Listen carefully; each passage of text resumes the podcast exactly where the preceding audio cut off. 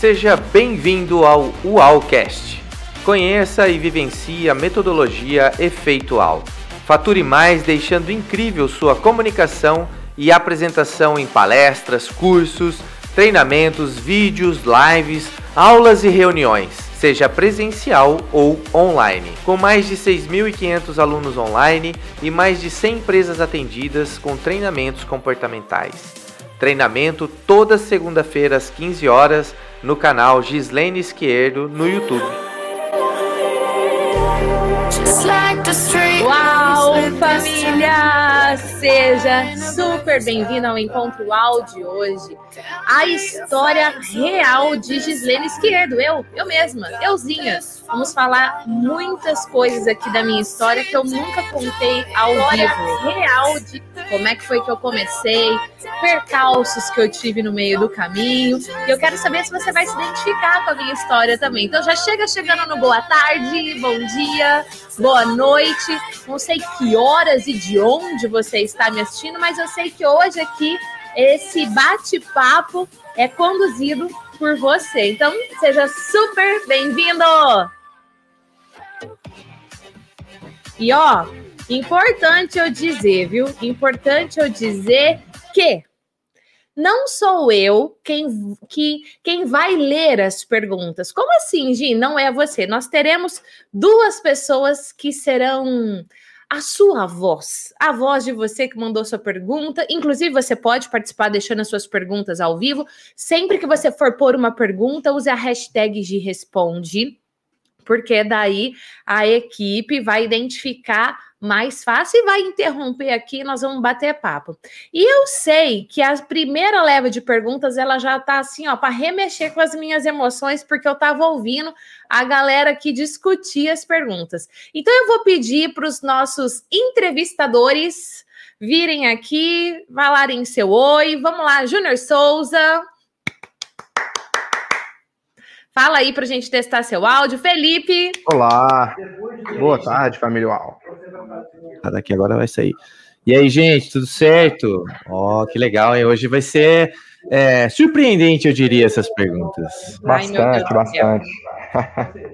Então, família, tá aqui. Júnior Souza e Felipe Dias serão o porta-voz da sua pergunta. Vou pedir para a Anaí, por favor, a Serena, Tira aquela, aquelas coisas ali de cima do sofá para depois ficar melhor. Gente, eu não consigo, sou uma pessoa que é observadora, que gosta de capricho. Júnior, essa caneca aí, bota mais um pouquinho de lado. Família, vamos começar que eu tô aflita. Eu confesso que eu gosto de ter o controle das coisas e hoje eu estou sem controle. Gi sem controle, Gi descontrolada. Então, Júnior Souza, já vamos começar aqui, por favor, que eu quero saber quais serão as perguntas. Ô, Júnior, antes, na verdade, deixa eu dar aqui as boas-vindas porque essa família, ela é tão intensa, tão intensa, que antes mesmo de eu começar aqui, a galera já estava aguardando, ó. É, é o que? A família UAU que ativa o sininho, que ativa o lembrete. Que delícia. Ô, gente, conta para mim da onde vocês estão assistindo essa live, que eu adoro saber esse tipo de informação. Ó, já tem uma galera interagindo fazendo networking. Ai, que delícia ver tudo isso daqui, viu? Vamos lá, Júnior Souza, tô, tô ansiosa. Falando nisso, espera aí que eu esqueci um, um acessório importante, porque como eu não sei as perguntas que virão, vai que eu preciso da minha cineta. Ela já tá aqui do meu lado. Se eu precisar da minha cineta, ela tá aqui do meu lado, porque ah, meu Deus, sim, vocês podem participar. Só deixar quem não participou, porque o foco foi responder as perguntas que foram enviadas pelos alunos, mas você pode deixar aqui a sua participação, só você colocar a sua pergunta com a hashtag de responde. Eu não, cadê? Eu vi aqui um comentário, já pulou aqui, meu Deus do céu, cadê? Qual a Sandra, ela falou: "Ah, eu estava ansiosa por hoje, eu também, Sandra do céu". Eu, olha, o que eu vou falar hoje aqui, eu alucino que eu nunca falei antes em nenhum vídeo, em nenhuma live. Vamos lá. Junior Souza. Tô ansiosa, Junior Souza. Vai, vai me perguntar ou não vai me perguntar? Vou perguntar, só um pouquinho, que eu tô me arrumando, que tem que ficar bonito, né? Passar um perfume para aparecer Passa na televisão. Perfume. Felipe Dias, se você ainda não passou perfume, corre passar que dá tempo. Olha que delícia aqui, ó. Eu amo essa internet que nos conecta o mundo aqui, Brasil, todos os lados, galera dos Estados Unidos, Portugal, e o Brasilzão reunido, Minas, Jundiaí, São Paulo, que delícia, que delícia. Olha só, Manaus, que maravilha, Natal, que delícia! E aí, Júnior, já, já tá bonito? Já tô bonito, vou entrar. Oi, gente. Opa! Voltei. É, hoje, hoje eu acho que. Acho não, eu tenho certeza que de tudo isso aqui, eu gostaria de propor a quem está assistindo a se inspirar no que a gente vai falar aqui hoje. Porque tem história de inspiração, tem alguns desafios, tem algumas polêmicas. É, então, meu convite é que você entre aqui hoje, se inspire, aproveite ao máximo esse momento. E hoje essa live vai ficar disponível, aberta. Essa live vai ficar disponível na íntegra. Normalmente os encontros UAU a gente faz um corte, um pedaço fica disponível e o restante só dentro da comunidade. Mas como essa é uma live de bate-papo, de entrevista, ela vai ficar disponível na íntegra aqui no canal do YouTube, no podcast, enfim. E você que já é aluno, que acompanha a GI aqui, nem se não é só aluno, que é aluno e acompanha essa comunidade todas as segundas-feiras aqui, que você possa compartilhar esse conteúdo, porque essa live vai ficar aberta justamente para que mais pessoas conheçam a Gi, mais pessoas tenham acesso a esse conteúdo de psicologia aplicada à vida. Gi, vamos começar então? Vamos. Eu quero começar botando fogo no parquinho aqui e que é uma pergunta bastante polêmica. Eu vou parar de olhar para você um pouquinho que eu vou ler essa pergunta. Tá. Eu nem sei se vale a pena responder ela agora, mas é o seguinte: o que você acha das pessoas que ensinam a queimar a ponte? Queimar a ponte é um termo que, as, que, que, que, que a galera do marketing digital usa, né? Queimar a ponte é abandonar o que você faz e ir para outro lugar. Ou largar o emprego, largar um emprego seguro para ter foco e se obrigar a se dedicar no novo negócio que quer iniciar, dando palestras e cursos, e também daqueles que ensinam a investir o máximo possível logo no início, visando crescer rápido e ter resultados expressivos mais rápido? O que, que eu penso sobre eu, isso? É, eu, vamos lá. Eu vou falar para você sim. Ah. Eu vou fazer um, um, um negócio meio doloroso aqui, mas eu queria que essa pergunta ficasse para o final porque eu sei que a Gislaine tem algumas ideias sobre isso e que talvez possa gerar uma polêmica agora no começo. Vamos deixar para gerar polêmica no final, então. Ah, Pode ser? Então você me atiçou e vai deixar é, para o final. Vai pensando aí, porque provavelmente algumas outras perguntas vão trombar nela também. Pode ser? Ô, família, pode ser, mas eu só vou falar uma coisa para vocês terem uma ideia da categoria que é o Junior Souza, tá? Só para vocês terem uma ideia. Mas vamos lá. Então, qual que é a primeira pergunta para responder? Então vamos lá. Primeira pergunta é a seguinte: isso veio lá dos formulários, tá? Tá? Como é que você iniciou a sua carreira? Quais foram as maiores dificuldades que você encontrou lá no começo? É, você sempre foi assim, espontânea, comunicativa? Eita, lasqueira, três perguntas em três. uma. Então vamos lá, assim, olha, não, eu nem sempre fui espontânea e comunicativa desse jeito. Eu tinha muita dificuldade de me expressar, eu tinha vergonha de me expressar. Eu queria, eu via as pessoas, eu participava de grupo de jovens e eu via as pessoas lá na frente falando, contando as suas histórias e eu morria de vergonha, eu tinha medo do que os outros iam pensar de mim. Então, não, nem sempre eu fui assim. Imagina, expressar minha opinião. Primeiro eu ia buscar saber qual era a opinião do outro, mas eu conto mais sobre isso, inclusive, no livro Autoestima como Hábito. Mas no início da minha carreira, eu penso que uma das grandes dificuldades que eu tinha era justamente de me posicionar.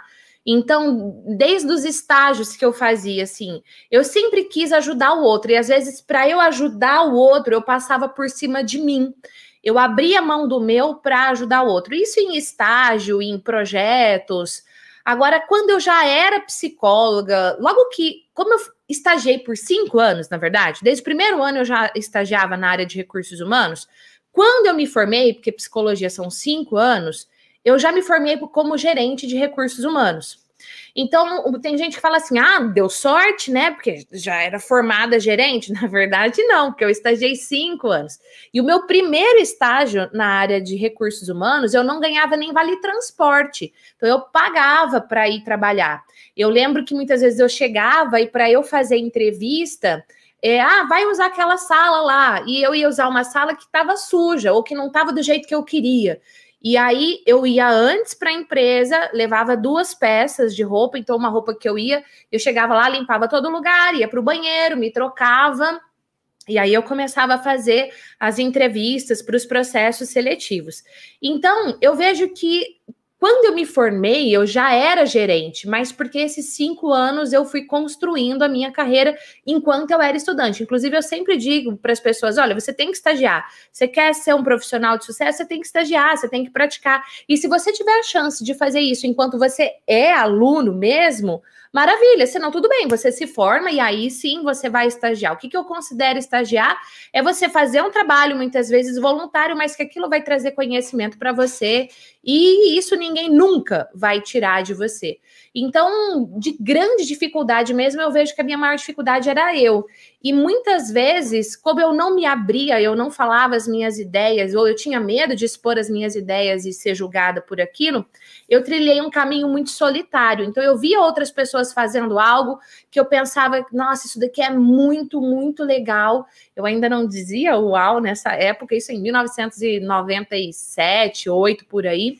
E eu falava, ah, eu quero fazer isso, mas eu não tinha muito com quem partilhar. E eu não me sentia à vontade com esse medo do julgamento. Então, o começo da minha carreira foi assim. E eu vejo que a maior dificuldade que eu tinha era eu mesma quem colocava, porque eu não acreditava em mim. A e partir essa... do momento, pode falar, Ju. E essa espontaneidade, Gislene, eu te conheço há um tempinho já, mas eu sei que você, você várias vezes encabeçou alguns projetos na universidade e eu queria só pontuar assim, como é que foi encabeçar projetos dentro da universidade, lidando com, com esse turbilhão interno aí? Eu tinha o desejo de fazer, só que eu tinha o medo de fazer. Não sei se alguém aqui se identifica. Eu tinha muito desejo, mas eu tinha muito medo. Só que às vezes esse desejo era mais forte que o medo, daí eu ia lá e fazia. E assim, projetos às vezes aleatórios, não ligados a especificamente a minha carreira. Por exemplo, a gente tinha um projeto de evangelização ligado à universidade que eu fazia, que era a UEL. Então teve uma revitalização da primeira capela que teve, enfim, toda uma história de Londrina. E aí eu fui uma das líderes desse projeto. Então eu estava à frente, encabeçando. Então eu tinha que ir lá fazer convite nas salas de aula dos cursos. Eu tinha que fazer pregações dentro desses movimentos ligados à evangelização, enfim, nunca contei isso aqui. Mas, enfim, faz parte do, da, da trajetória. Então, o meu desejo era maior que o meu medo. E aí eu ia lá e fazia. E isso depois acabou virando para minha carreira em si, porque eu queria muito ajudar as pessoas, é, mas eu tinha muito medo. E aí é quando você sabe lidar com o seu medo e fazer o medo virar coragem, porque medo Aliás, coragem não é ausência do medo, é você fazer mesmo na mão. É, Gi, a outra pergunta é: quando foi? Vou voltar nela aqui. Quando foi? Não. Qual foi o primeiro treinamento que você deu na sua vida? Olha, tem. Eu vou.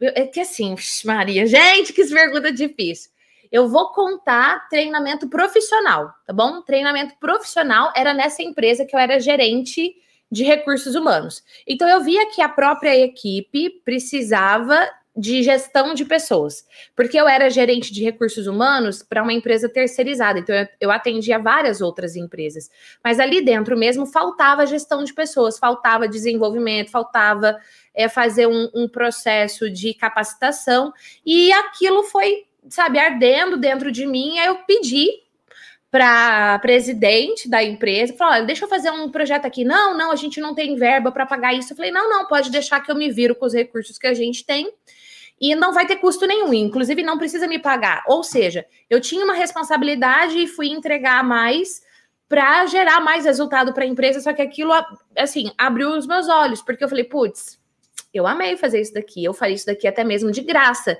E aí eu comecei a prospectar outras palestras enquanto eu trabalhava nessa empresa.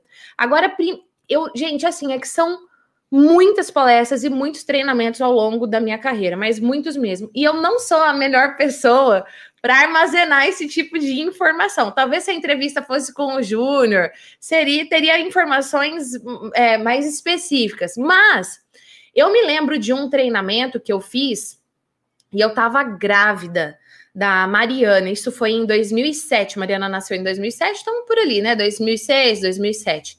E não, não, 2007, porque a Mari nasceu em outubro. E foi para uma multinacional já.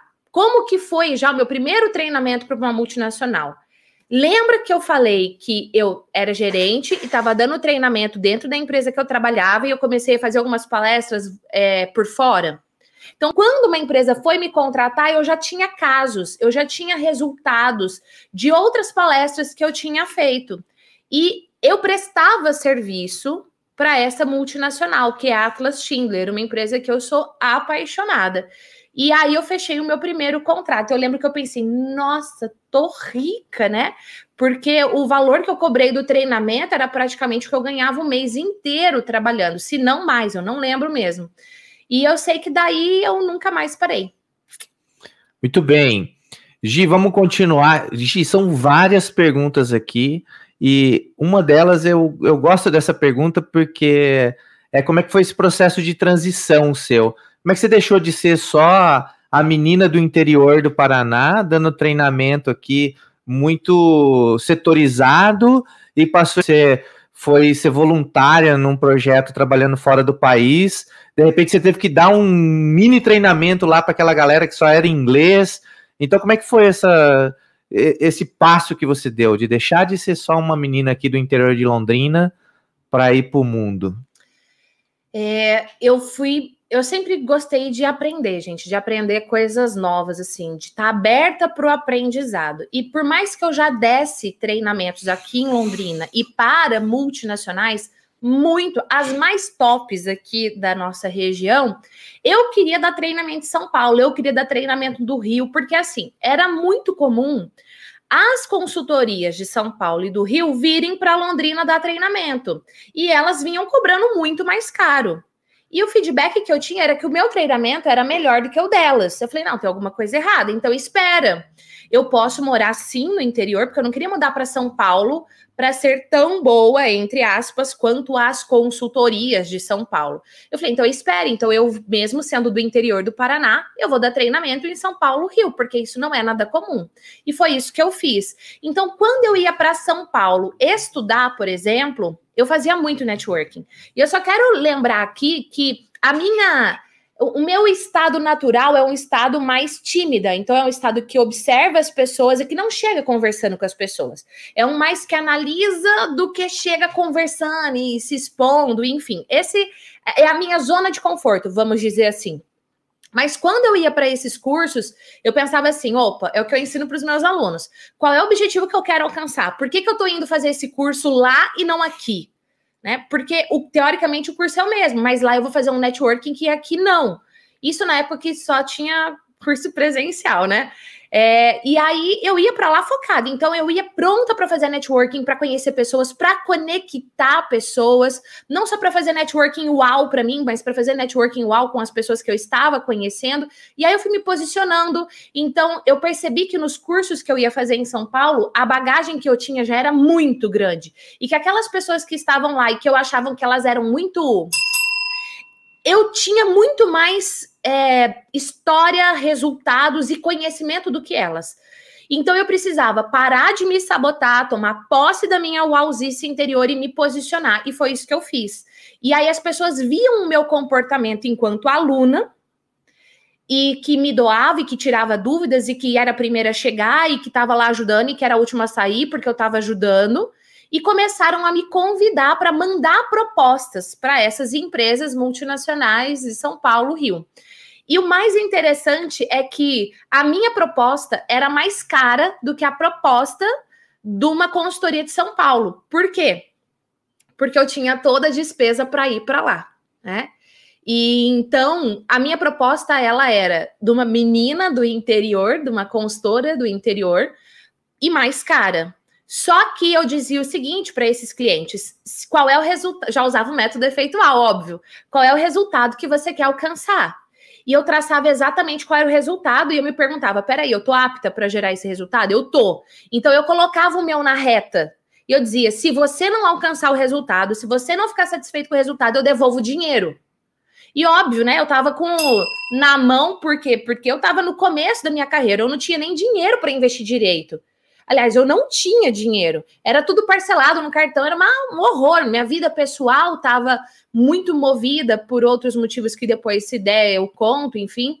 Mas é, eu fui me, me posicionando de uma tal forma e gerando resultados que aí as empresas pagavam, pagavam mais caro e me recontratavam várias vezes. Então, uma empresa, já falei isso outras vezes, que é a Novartis, que é uma multinacional que eu mega amo, admiro. Eu, eles usam muito uma hashtag que é orgulho de ser Novartis. Eu uso essa hashtag porque eu me sinto Novartis.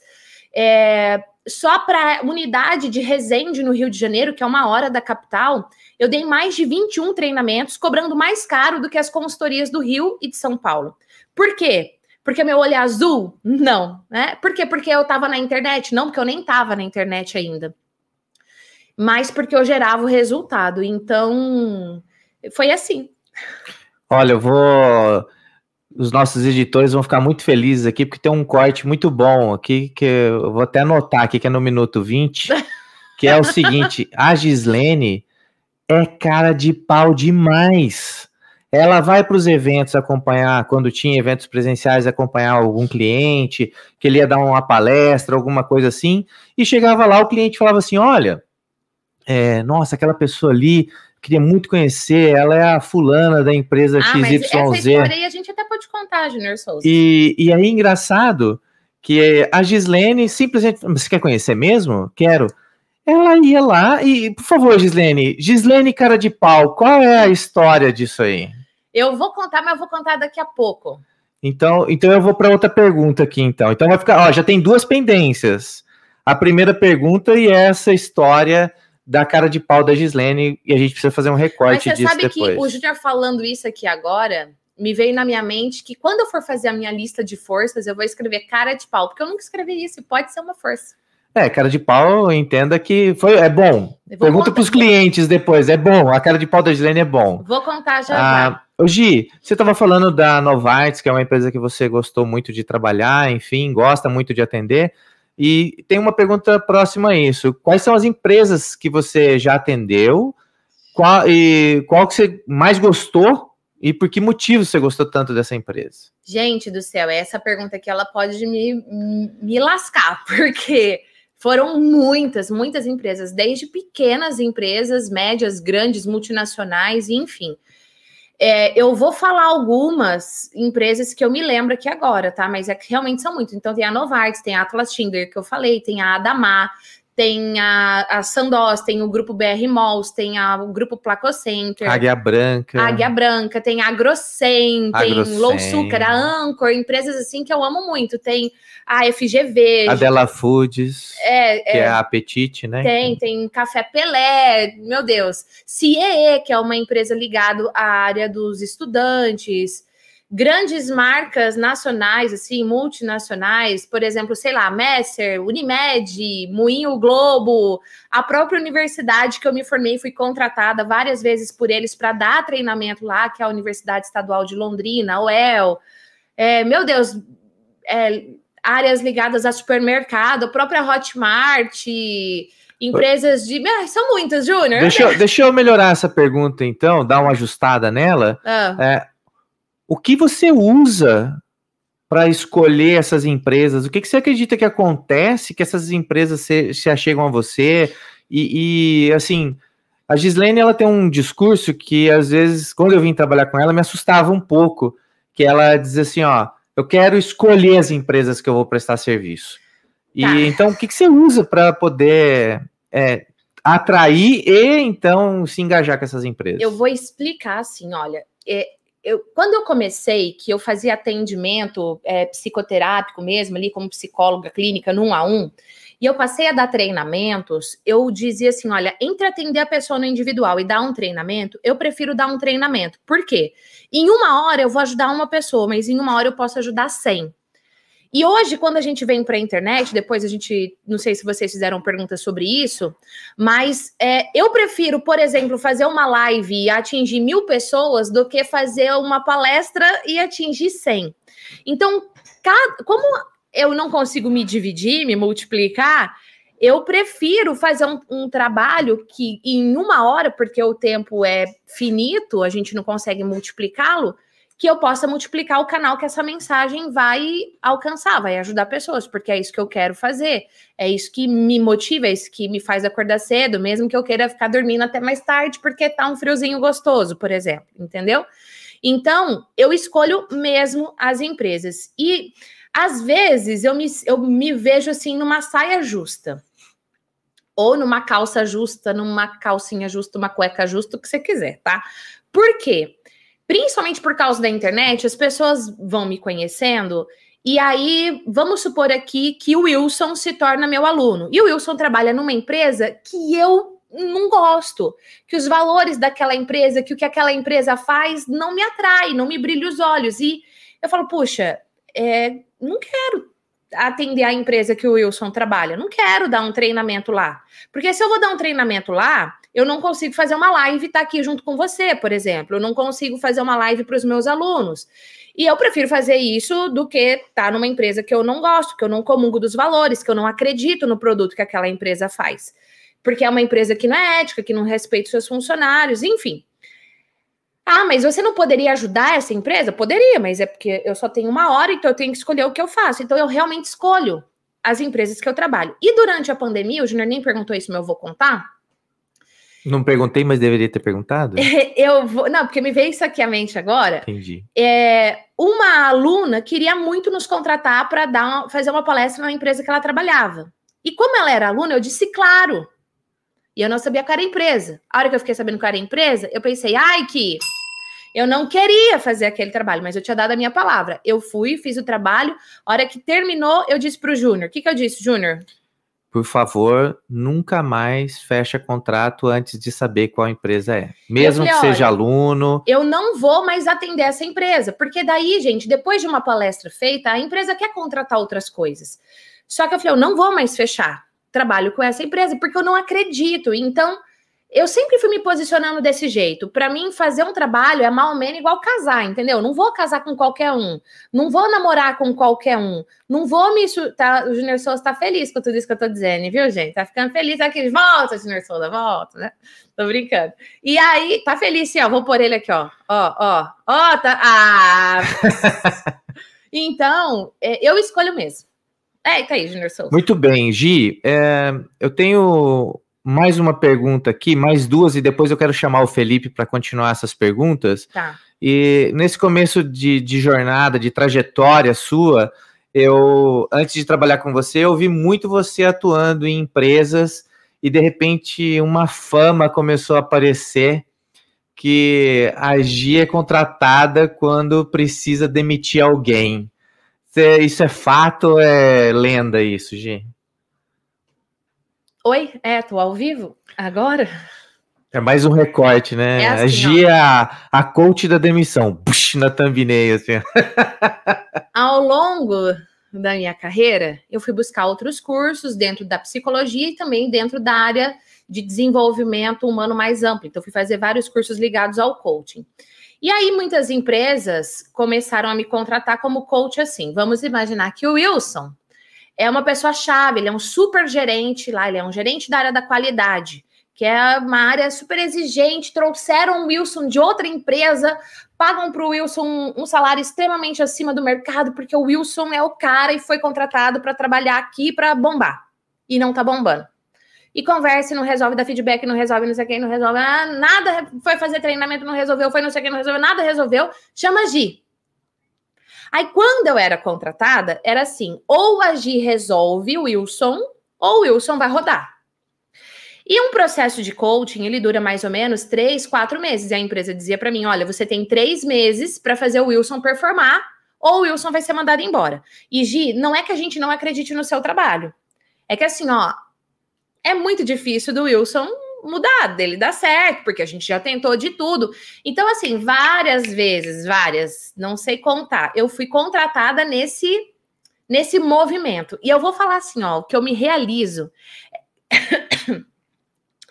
é que anos depois eu volto para aquela mesma empresa e quem está me contratando é o Wilson, num caso, num cargo, sei lá, de presidente. Então, o Wilson não só ficou não só mudou, se transformou, como ele cresceu dentro da empresa. Então, isso, gente, é maravilhoso. Mas sim, é verdade. Eu tenho uma fama, sim, em algumas empresas, da coach da demissão. Então, assim, chamou a Gi, meu filho, porque o seu tá na reta, ou você muda ou você vai rodar. E quando eu entro para um processo como esse, eu entro numa, num modo muito transparente, realmente querendo ajudar a pessoa. E aí é muito mais fácil de dar certo. Eu fiquei pensando que depois que eu comecei a andar com a Gislene era engraçado, né? Será que nessa empresa alguém passou por algum sufoco na mão da Gislene? E quem que é esse cara agora, além de demitir, agora vai ter um para bater na gente? Não, brincadeira. É, Gi, sexta pergunta. Sexta, nem sei se tem números para baixo aqui, mas vamos lá. Qual o momento mais marcante da sua vida profissional e por quê? Vários. Vou contar. Eu estava falando para vocês do trabalho que eu fiz com a Novartis lá no Rio de Janeiro, né? Esse foi um dos projetos mais marcantes da minha vida por vários fatores. O primeiro deles, porque fazia menos de um ano que meu pai tinha morrido. E eu tinha convencido o Júnior a ir morar na casa da minha mãe para que minha mãe não entrasse em depressão. A gente morou com minha mãe dois anos, ele fala que foram 30. 30. mas minha mãe é maravilhosa, viu, gente? E ela nem entrou em depressão, foi eu não só, mas aí foi de... tranquilo. Não deu tempo de entrar em depressão, não. Mas, é... e eu tava numa fase que financeiramente eu tinha é, feito alguns investimentos errados. Então, eu tava, sim, sem dinheiro. Ah, tem tal dinheiro para investir? Não, não tenho. Mas eu acreditava que aquilo ia dar certo. Eu nunca entrei em algo para não dar certo, nunca. E eu fechei esse treinamento na Novartis. Mas eu não tinha cartão de crédito, eu não tinha dinheiro. E eu tava nessa fase morando junto com a minha mãe, então assim, a gente tinha que sustentar a nossa família e a minha mãe. E é numa fase que ela fazia fisioterapia um monte de vezes, porque foi fruto de acidente de carro, então ela também ficou com sequelas, ela tem sequelas até hoje, enfim. E aí a gente ia fazer essa viagem para o Rio, que dá 10 horas de viagem, a gente ia de carro. E a primeira vez que a gente foi, o contrato era o seguinte: Gi, eles pediram seis treinamentos para mim. Era o mesmo treinamento para eu ministrar para seis turmas. E só que eles falaram assim: se der bom o primeiro, se der resultado, a gente fecha os outros. E eu passei o meu valor, como eu já disse para você, o, o valor era acima do que o mercado cobrava, porque o meu investimento era alto para ir para lá, mas eu não tinha dinheiro nem para pôr combustível no carro. E o treinamento que eu dava, eu ia receber anos, anos depois, não, é, dias depois. 30 para ser mais exato. É, 30 dias depois vinha o pagamento da empresa para gente. E eu fui, dei o primeiro treinamento, Desse treinamento, eles reuniram nessa turma os é, colaboradores mais desafiadores. Era um treinamento para multiplicadores. Eram pessoas que tinham muito conhecimento técnico, mas que não tinham habilidade para treinar e desenvolver outras pessoas, para oratória, para realmente para multiplicar. E eu ia dar esse treinamento. Então, eu desenhei todo o processo, todo o método, que é o método do efeitual, e eu fui lá e fiz esse treinamento. Então, assim, eu tinha uma pessoa que gaguejava, é, era considerada gaga, mas não é porque ela era gaga, era de nervoso. Eu tinha nessa turma um francês que tinha acabado de chegar da França e que falava tudo enrolado e que mal entendia o que eu falava. Ô, Gi, então deixa eu só embalar aí ah. e colocar a última pergunta da minha parte, que depois o Felipe vai vir, ah. que é o seguinte: qual foi o maior perrengue que você passou em falar em público depois de já dominar sua comunicação? Tá, então peraí. Vou... Porque eu sei que você entrou agora numa seara e foi uns perrengues bem legais que você passou aí indo e voltando para Resende, mas eu acredito que tem uma história muito peculiar aí que foi, acho que, um dos maiores desafios nessa, nesse passo a passo aí da, da Novartis. Vou contar então. E aí a gente foi lá, fez esse primeiro treinamento. A gente foi lá, fez esse primeiro treinamento com essas pessoas super desafiadoras e outras várias, uma pessoa extremamente exigente, assim, eles pegaram os maiores desafios e colocaram na primeira turma. Se a Gi der o resultado na primeira turma, ela vai dar em qualquer uma das outras. E foi uau, né? Foi maravilhoso. Foram dois dias de treinamento, passava o intervalo, aquelas pessoas tinham que apresentar é, um tema para uma banca, que eram os gerentes e os diretores e presidentes. Então, assim, elas tinham que performar. E aí, dessa uma, a gente fechou mais todas as outras cinco turmas e foram vários treinamentos. Só que qual é o problema? Foi maravilhoso. Mas lembra que eu falei que eu não tinha dinheiro?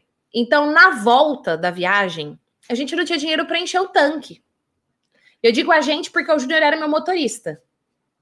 E aí a gente ligou pro pai dele, que o meu pai tinha morrido, minha mãe não tinha dinheiro. Ele ligou pro pai dele, pedindo emprestado para ele depositar na conta do dono do posto 200 reais para encher o tanque, para a gente ter dinheiro para voltar né? E aí, sei lá, deu 130 reais para abastecer, sobrou 70, o dono do posto deu para a gente ter dinheiro para voltar o resto da viagem. Então, assim, você pode ver hoje eu aqui, né, no YouTube, milhares de seguidores, blá, blá, blá, mas tem uma jornada por trás. E é importante, sempre que você vê uma pessoa, é importante você conhecer a jornada dela.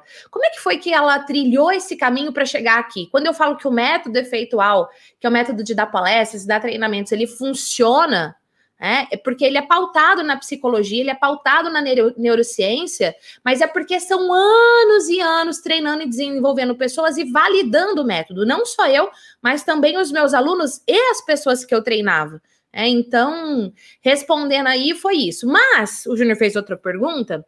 Eu não dei só esses três, seis treinamentos na Novartis do Rio. Eu dei vários outros, sei lá, foram mais de 20. E em um deles, estou eu lá toda plena fazendo treinamento entre uma pessoa internacional, né? O cara não falava, só falava bom dia, boa tarde, né? E aí, de repente, a pessoa vem, né? Uma pessoa lá da empresa vem, fala: Ah, Gi, licença, não sei o que, tarará, quero te apresentar o fulano. E a partir daí ela só falou em inglês. Aí eu pensei: The book is on the table the water is on the table, the, the, uh, the mobile is on the... Tudo tá na mesa, minha gente. Aí eu pensei, lascou, e de repente, tudo aquilo que eu ensino uma pessoa para calar a voz sabotadora, por exemplo, para falar em público, eu tive que aplicar em mim mesma para calar minha voz sabotadora e falar em inglês na frente do head global da Novartis e na frente de todo mundo ali. É, então, foi um perrengue, me marcou. E ainda eu lembro que eu fiz uma brincadeira e era um sueco, se eu não estou enganada agora, assim, e foi muito, muito, muito, muito uau mesmo. Era um suíço. Ô, ô família, eu quero fazer aqui uma não pergunta. Se esse bate-papo, se essas entrevistas estão tá agregando valor para você, comenta aqui hashtag valor. E se você não deixou o like ainda, deixa, porque a quantidade de likes hoje, assim, ela vai ser um feedback primordial para mim, viu? E lembra, isso vale para você que está ao vivo e para você que está no replay também. E lembra que o chat está aberto, você pode deixar suas perguntas aí com a hashtag de responde. Antes de eu passar a bola para o Felipe aqui, Gi, ah. vieram três perguntas aqui bem legais que para encerrar esse bloco de, de, dos primeiros passos que você deu aí. Tá. E uma das coisas, teria várias histórias aqui para falar da Gislene de domínio da comunicação e de empresas que a Gislaine foi contratada com um contrato de sigilo do que iria acontecer naquela empresa e ela teve que é, trazer todas aquelas pessoas, duzentas e poucas pessoas seriam demitidas e só a Gislaine sabia e o presidente da empresa. E ela teve que tocar um treinamento de dois dias para que essa notícia chegasse e depois, enfim, tem várias histórias. Quem quiser saber depois mais, eu acho que a Gi, vale a pena a Gi fazer uma live daquelas loucuras da Gi no Instagram oh, e Deus. contar um pouco dessas histórias, porque são muito boas. Eu gosto, pelo menos. É, Gi, tem uma pergunta da Valda. Tá. Gislene, eu tenho muita vontade de fazer, sei que sou capaz, mas não saio do lugar por medo de insegurança. O que, que eu faço? Você entra para a comunidade UAU. É isso que você faz. Gi, mas as matrículas estão fechadas. É, você entra quando eu abrir as matrículas, no caso. E até lá, o que, que ela faz? até lá você faz uma imersão dentro do canal do YouTube, amada. É assim, ó. Eu vou falar muito, muito real para vocês que estão aqui comigo. A psicologia é uma ciência prática. Se ela não fosse uma ciência prática, ela não é uma ciência exata, tá? Mas ela é uma ciência prática. Se ela não fosse uma ciência prática, ela não teria transformado já a vida de bilhões de pessoas ao longo de toda a nossa história. O que, que, você precisa fazer é, você assiste um conteúdo, esse conteúdo hoje, dessa entrevista, e você vai responder duas perguntas. O que, que eu aprendi com isso? como é que eu vou aplicar isso na minha vida? E aí você vai lá e aplica, e você vai lá e entra em ação, e aí você vai lá e faz acontecer. Você vai acontecer, vai ficar, vai, você vai entrar em ação e vai sair perfeito? Não é hoje melhor do que ontem, sempre. Então, hoje eu tô melhor do que ontem, tô, tô no caminho certo. Hoje eu tô melhor do que ontem, tô, tô no caminho certo. E aí você continua. Continua a sua jornada. Ah, mas isso que você acabou de falar aí na sua pergunta é algo 100% possível de ser trabalhado aplicando a psicologia. Por isso que eu falei para você entrar na comunidade, porque lá tá tudo estruturado. Mas aqui no canal do YouTube tem mais de 1.300 vídeos gratuitos para você se desenvolver. A, tá Emily, a Emily colocou assim: Gi, você acha que a psicologia é a profissão do futuro? A psicologia é a profissão do passado, do presente e do futuro. Porque a psicologia te ajuda a lidar com as suas emoções, a entender o ser humano e a ser feliz nas suas relações. A ser feliz com você mesmo. Quando que isso vai deixar de ser necessário? Nunca. Tá? E é por isso que esse canal é de psicologia e neurociências, que é uma área extremamente nova da área né, da ciência em si, aplicadas à vida. Então, sério, se você é novo aqui nesse canal, se você está ouvindo pelo podcast não é inscrito no canal do YouTube, se inscreva. Toca no sininho, porque daí sempre que entrar um vídeo novo, o próprio YouTube vai te avisar, porque são mais de 1.300 vídeos para te ajudar no seu desenvolvimento e pautado na psicologia. Prepara o coração aí, Felipe. A última pergunta aqui, hein? Já já o Felipe vai vir para a tela. Gislene, você fez muitos cursos para conseguir alcançar o sucesso na sua carreira? É, eu, eu vou deixar para responder essas de cursos mais para frente, mas eu vou falar para você que o que importa não é fazer muitos cursos, mas é você aplicar o curso que você fez. Muito bom. Então, sempre que eu fazia um curso, eu durante o curso eu já estava aplicando o que eu estava aprendendo.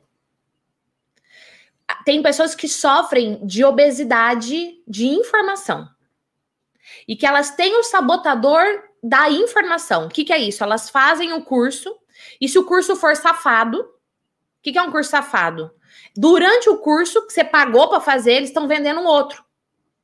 Então você fez lá um curso, vamos supor que você se matriculou para fazer um MBA de 20 mil reais. Aí nesse MBA, eles fazem pitch de vendas para o outro MBA de mais 25 mil reais. E eles fazem esse pitch de vendas de um jeito que você se sente uma burra se você não tivesse outro MBA. E aí eu falava, não, mas é maravilhoso, eu, eu quero e vou fazer, vou continuar estudando, mas eu preciso aplicar isso. Então, se eu quiser fazer esse outro MBA rápido, eu preciso masterizar o que eu aprendi nesse primeiro muito rápido. Então, eu sempre entrei em ação rápido, sempre. É, testava rápido, porque se eu tivesse que errar, eu já errava rápido e eu corrigia rápido. Apesar que é, eu não me dou, entre aspas, eu vou explicar o que eu vou dizer, a oportunidade de errar. Como assim você não se dá a oportunidade de errar? Quando eu vou fazer, eu vou fazer de uma forma tão certeira e tão verdadeira que eu sei que vai dar certo. Não é uma falsa hum, esperança ou um otimismo falso, uh, tudo vai dar certo. Não, não. Eu vou fazer a minha parte e vai dar certo. Né? E a parte do outro eu não tenho controle, mas a minha parte, ah, a minha parte vai dar certo. Muito obrigado, Gi. Vou colocar na tela agora aqui, ah, com uma participação especial, a primeira vez aqui, o Felipe. Seja bem-vindo, Felipe. Manda ver aí, irmão. Olá. Ai, meu Deus do céu. Estou muito honrado de estar aqui com vocês, família UAU. Vamos lá? Mandar uma pergunta para você, Gi? Vamos lá. Essa pessoa que per... foi uma combinação de perguntas, né? De várias pessoas que perguntaram os treinamentos que você deu para pessoas de renome aí do mercado, marketing digital e tudo mais. Então, vamos lá.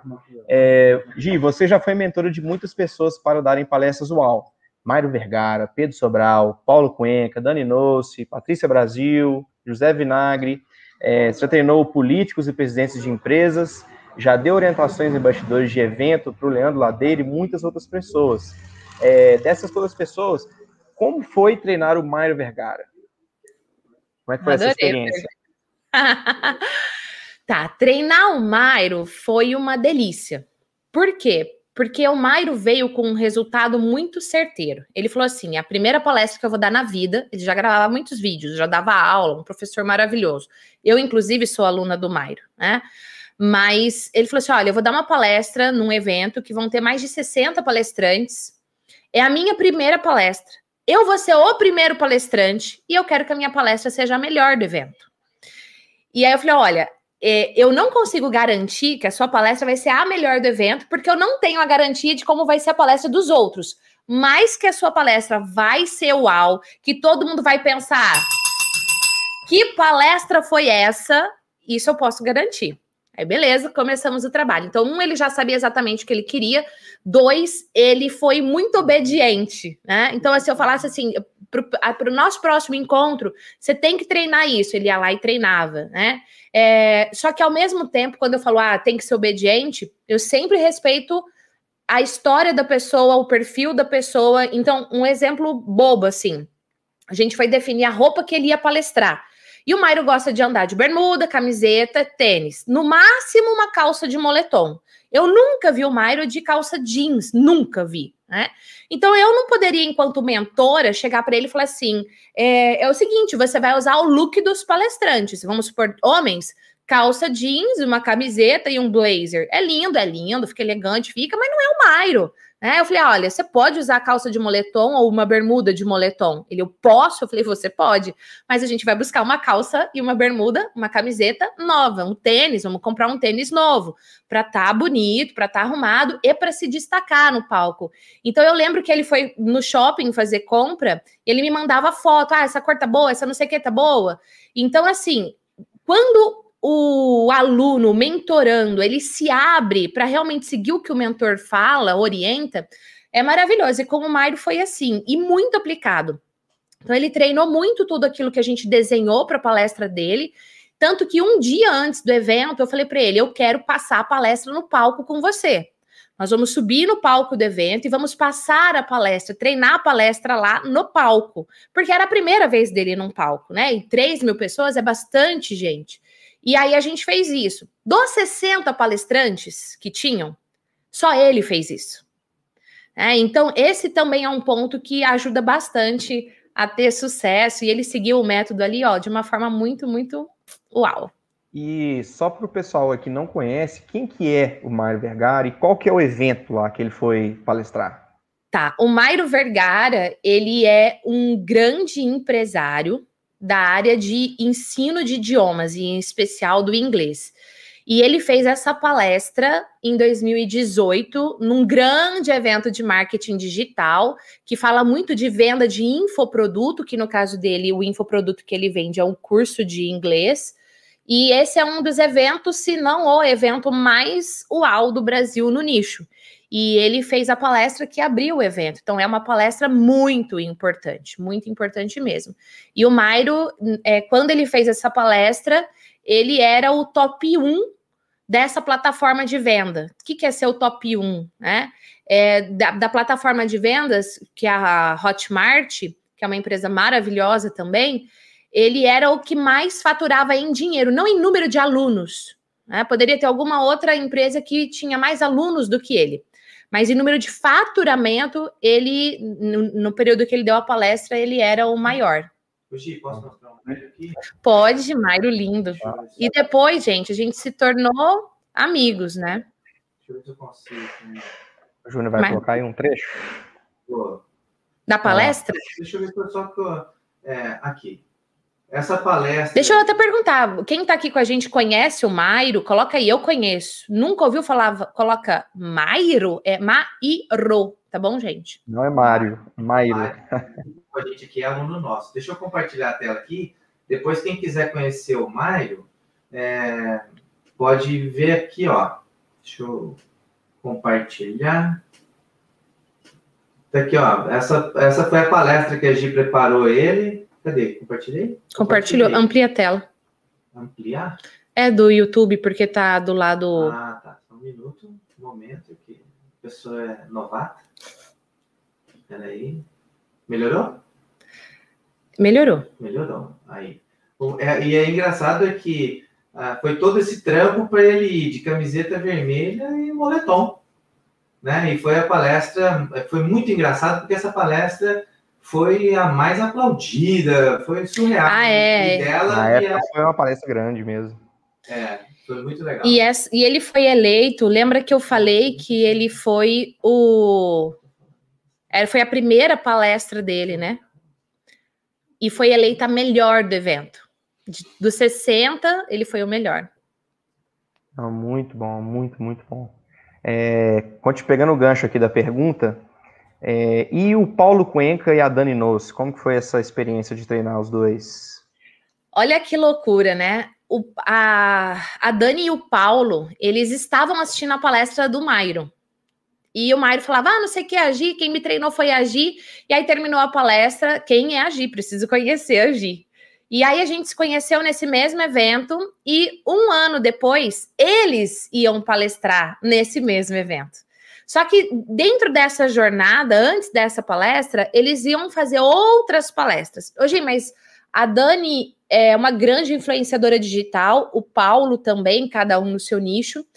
Eles nunca tinham feito palestras, era tipo igual o Mairo? Não, eles já tinham feito várias palestras. Mas como eles eram celebridades do mundo online, né, grandes influenciadores, milhões de seguidores, quando eles terminavam a palestra, as pessoas formavam fila pedindo para tirar selfie com eles e nunca para falar a respeito do conteúdo.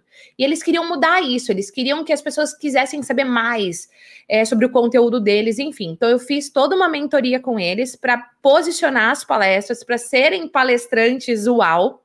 E aí foi maravilhoso, porque todos os eventos que eles passaram, as palestras deles também foram eleitas as melhores. No próximo ano, quando eles subiram o palco, em especial o Paulo foi palestrante no próximo Fire, que foi 2019, né?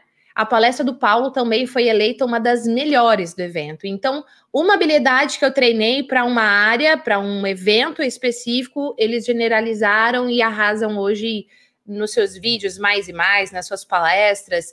E treinar os dois foi muito divertido, mas muito divertido mesmo. Teve um dia que eu fui para São Paulo para atendê-los e a gente começou, sei lá, 11 horas da manhã e terminou 11 horas da noite. Porque era treinamento em cima de diversão e de lá a gente montou uma imersão que depois virou o curso online do Paulo e foi muito, muito divertido. Não, muito bom. Inclusive, eu já vi um depoimento rápido da Dani, ela se emocionando, né? Falando dessa questão aí dos autógrafos e tudo mais, que o pessoal queria foto, não sei o quê, e elas e a, a, primeira palestra com vocês foi a primeira que o pessoal queria saber mais, queria consumir mais, ela até dá uma chorada no vídeo, é bem emocionante. É, foi, porque é muito. Imagina, antes a galera só queria selfie porque eles eram famosos. Sim. E a partir de agora, não, obrigada, seu conteúdo foi maravilhoso, eu quero saber mais. Enfim, é emocionante mesmo. E o conteúdo dos dois é realmente fantástico, né? É, Para encerrar aqui essa pergunta, e o Pedro Sobral, como é que foi treinar ele?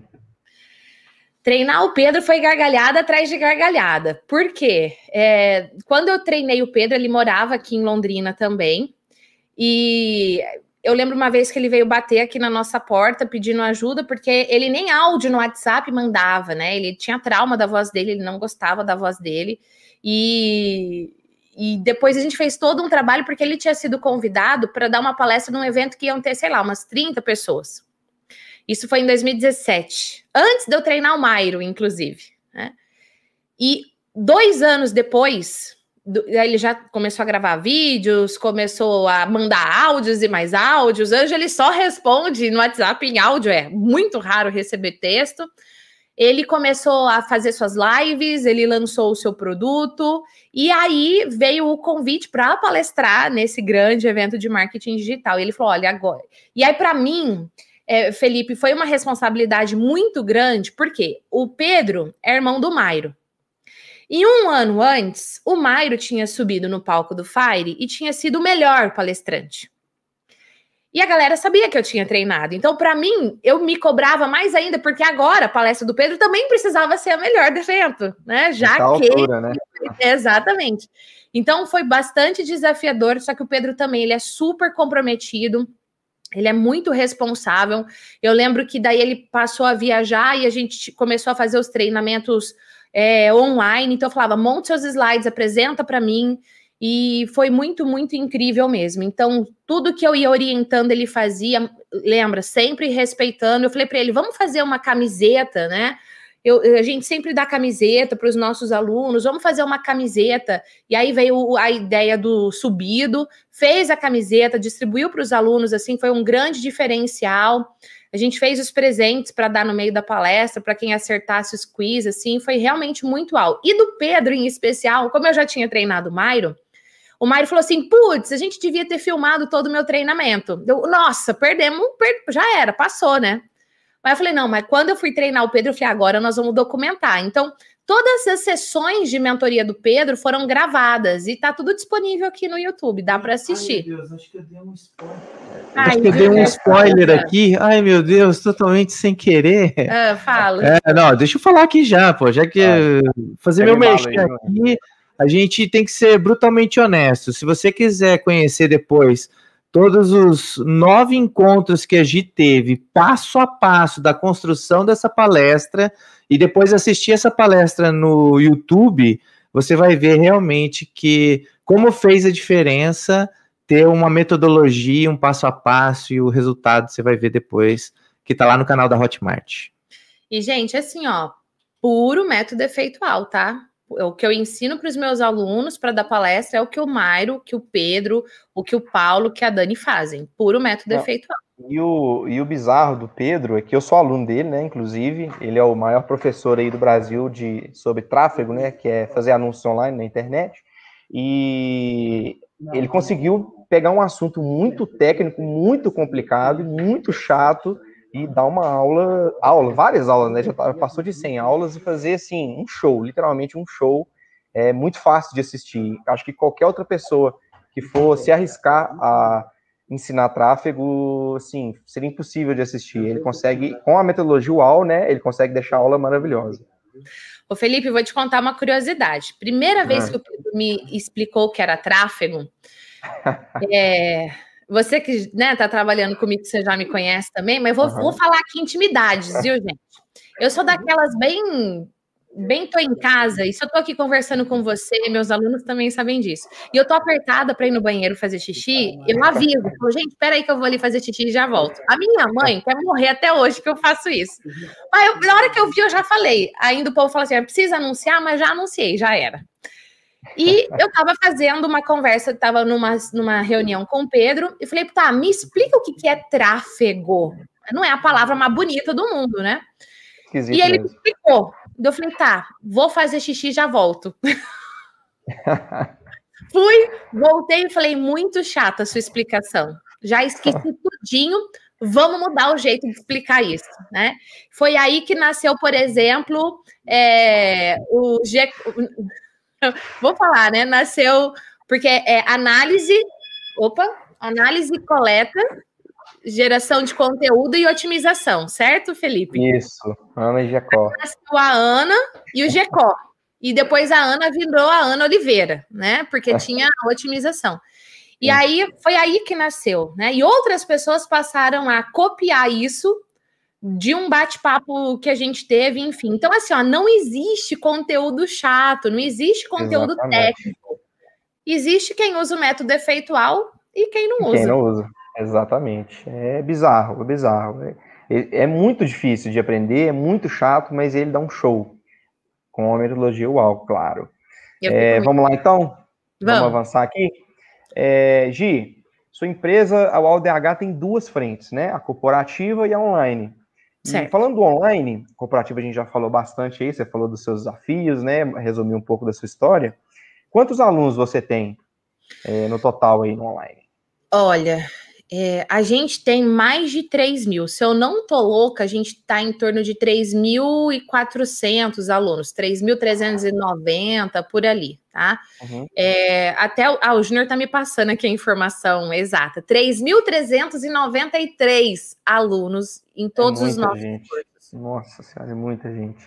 E o que, que significa para você é, transformar esse tanto de gente aí? Qual foi o impacto disso para você, Gislaine Esquerdo?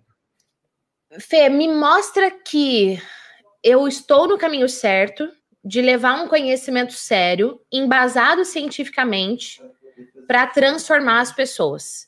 Uhum. Não só para transformá-las, mas para que elas transformem outras. É um efeito dominó do bem, Né? Então, a partir do Muito momento bom. que o Pedro se transforma usando essa metodologia, ele transforma outros alunos, ele transforma a família dele. Então, assim, o Pedro é hoje. Né? É, ele tem mais alunos do que eu. É, mas, você imagina, lá atrás ele não mandava áudio no WhatsApp. É. Então, se ele não tivesse é, se aberto para essa transformação, se colocado a, a, pô, não, tô aqui realmente aberto, quero aprender isso, ele não teria tido o resultado que ele tem, esses alunos não teriam sido impactados. Então, quando eu vejo que eu, enquanto psicóloga, enquanto uma professora, fui esse canal de transformação, é uau demais, não tem preço. É assim, uma coisa que transborda, sabe? Não, muito bom, muito bom. E vamos lá. Desses 3 mil alunos, tem algum que te marcou assim? É, alguma, sei lá, elenca aí top 3 transformações de alunos dos seus cursos aí, que assim, meu Deus, não acredito que isso aconteceu. Meu Deus, difícil responder essa pergunta. Nossa, gente! Nossa, aqui no chat eu tô vendo que já tem um monte de alunos aqui. Mas assim, olha, tem uma aluna, faz tempo que ela foi minha aluna, mas ela me marcou muito, que é a Raquel. Eu lembro até porque ela mandou um vídeo para mim. Quando o aluno manda vídeo, cria uma, uma memória mais forte assim. A Raquel é uma mulher linda, linda, inteligente, super bem sucedida profissionalmente. Mas ela tinha a vida afetiva dela toda desequilibrada. Ela tinha autoestima baixa, ela era extremamente insegura, e aí ela vinha de um histórico de relacionamentos ruins, onde ela sofria, onde ela se sentia usada, onde ela queria muita pessoa, mas às vezes ela levava o pé. E aí a Raquel resolveu fazer, no caso, o curso Minha Melhor Versão ela fez, ela aplicou e ela se transformou. E a Raquel tem uma filha que estava ali com seus 10 anos. Então você imagina, a Raquel se transforma, transforma a filha dela e assim, desencana de relacionamento, de ficar procurando o homem, o foco agora dela é cuidar dela. Não tô mais procurando um relacionamento, ah, eu quero um namorado, eu quero alguém. Não, óbvio, ela queria, mas é, não era mais o foco, sabe assim, ai, por favor. E aí, um ano e meio depois, ela me manda uma foto dela casada com um cara maravilhoso, fantástico, que ela tinha sido assim, que ela estava extremamente feliz, a filha estava feliz. Então a Raquel é uma história que me marcou demais, né? Aí eu me lembro da Bruna. A Bruna é do Rio Grande do Sul e a Bruna se tornou aluna também do Minha Melhor Versão para desenvolver a autoestima dela. Só que a Bruna não comprou Minha Melhor Versão a sócia da Bruna deu de presente para ela. Então ela via na Bruna um potencial gigantesco, uma pessoa extremamente criativa, só que se sabotando, fechada, autoestima soterrada, soterrada, e ela deu de presente esse curso para Bruna. E a Bruna entrou de cabeça, aplicou tudo, sabe assim, se abriu ao conhecimento que ela estava adquirindo ali e se transformou. E olha a loucura. Tempos depois, a Bruna passou a gravar stories, tem seu curso online e o objetivo nem era esse. Mas a autoestima dela foi impactada de tal forma que ela se empoderou da mulher que ela realmente é, da profissional que ela realmente é, que assim, ela arrasa. Ah, vou falar também do Samir. Samir, recém-casado, fez o, o, o minha. Vou, vou, separar por, por dois cursos, assim, para me ajudar, tá? Ele fez recém-casado, assim, mas estava voltando a lua de mel. E ele resolveu fazer o minha melhor versão. Deixa, deixa eu só te interromper aqui, Ju. Ai, meu Deus. Porque a história do Samir, ela não é de entrar direto no curso, né? Ela vem de uma coisa que as pessoas faziam muito com você antes de você ter seu curso online, que elas diziam assim, Gi, esse conteúdo eu precisava levar para dentro da minha casa. Isso. Gi, eu precisava que minha esposa, que meu marido visse, que eu queria que meu pai visse esse curso seu, Gi. Como é que eu faço? E aí então começa a história da Gi na internet. E o Samir era um, ele é um colaborador de uma empresa que a Gi prestou um serviço. Tem treinamento lá. Exatamente. E aí ele veio fazer a minha melhor versão junto com a esposa. Então eu recebi não só um vídeo de depoimento do Samir, mas um vídeo de depoimento do casal. né? Então, às vezes, ele fazia uma determinada aula, nem porque ele precisava, mas porque ele queria fazer junto com a esposa para ajudar a esposa nesse processo de desenvolvimento. E aí, saber que você tem uma família transformada, né? E muitos casais não passam do terceiro ano de casamento e saber que essa família agora está firme é, e que os filhos que virão desse casamento vão ser muito mais felizes porque os pais se abriram para se desenvolver, para cuidar da sua saúde emocional, para cuidar da sua forma de falar um com o outro, também assim é algo uau demais. Muito bom, muito bom. É, assim, pegando... olha, Oi? Eu vou falar, eu poderia falar de muitos outros alunos, muitos. Tem a Juliana, que faz junto com a, a mãe, eu recebo carta da é, a Ju e a filha, né? Mãe e filha fazendo curso juntos, e elas me mandam cartas agradecendo. A Josi, outro dia, fez uma foto escondida da filha. A filha estava aqui com o celular assistindo o curso e a Josi tirou uma foto. Ela, olha, minha filha tem 16 anos. Então eu vejo que as famílias estão se reunindo para estudar a minha melhor versão, para estudar o conteúdo da comunidade, é algo assim que, que me emociona, sabe? E assim, ó, tem, tem os outros cursos também, que eu nem, nem vou falar. Depois, se você perguntar, eu falo. Uma coisa legal também, acompanhando aí vários depoimentos, né, de alunos UAU aí, que às vezes a pessoa entra por um motivo e acaba se transformando em outras áreas, expandindo para outras áreas aí, tendo uma reviravolta, igual é, eu não vou me lembrar o nome da pessoa agora, mas eu lembro que eu assisti o depoimento dela. Ela entrou para poder perder a timidez e nunca imaginou que ia é, produzir conteúdo no Instagram e tal, essas coisas todas. E hoje está deslanchando lá, tá, lotou o consultório dela. Eu acho que ela é, ela é médica, alguma coisa assim, entendeu? Então é muito bacana mesmo essa transformação, além do que as pessoas esperam, né? Quando elas Exato. entram aí para aprender a metodologia UAU. É, e pegando o gancho aí, você fala de pessoas que se transformaram, né? Pessoas que viviam uma vida mais ou menos, passaram a ter uma vida uau. É, qual que você acha? Qual, qual que você acha que é o caminho para uma pessoa sair de uma situação de autoestima baixa, depressão, ansiedade e se transformar uma pessoa segura, cheia de vida? O que, que você acha? A primeira coisa para uma pessoa sair de uma situação de autoestima baixa, de ansiedade, de depressão, de qualquer estado emocional negativo, ela aceitar que ela tá assim. Ela enxergar que ela tá assim. É o primeiro passo. Eu falar, putz, eu não tô bem, tem alguma coisa em mim que não tá bem e eu não quero viver assim. Né? Então a primeira coisa é essa. A segunda coisa, eu vou falar algo assim, ó, do fundo do meu coração. A gente tá aqui conectado online, a internet é maravilhosa, só que ela também é perigosa.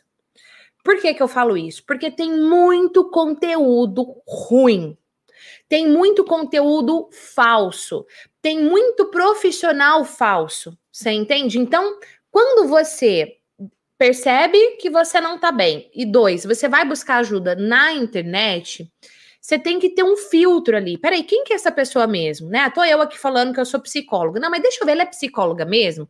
Qual que é o CRP dela? Tem um CRP, sabe? É você investigar quem é a pessoa. Então, ó, saiba, aceita que você tá precisando de ajuda, que as suas emoções não estão saudáveis, vai buscar ajuda. E maravilha você buscar ajuda online, maravilha mesmo. Ou você que percebe que alguém não tá bem, você pega um determinado vídeo e manda para aquela pessoa. Mas vai verificar se aquele conteúdo é sério mesmo. Foi, verificou que o conteúdo é sério, principalmente ligado à psicologia. A psicologia é uma ciência prática. É uma, ela é uma ciência pautada no estudo do ser humano, dos seus comportamentos, das suas emoções, e com métodos que você aplicando vai mudar o seu estado emocional. Né? E aí eu vou entrar numa premissa da psicologia que é: nós não somos as nossas emoções.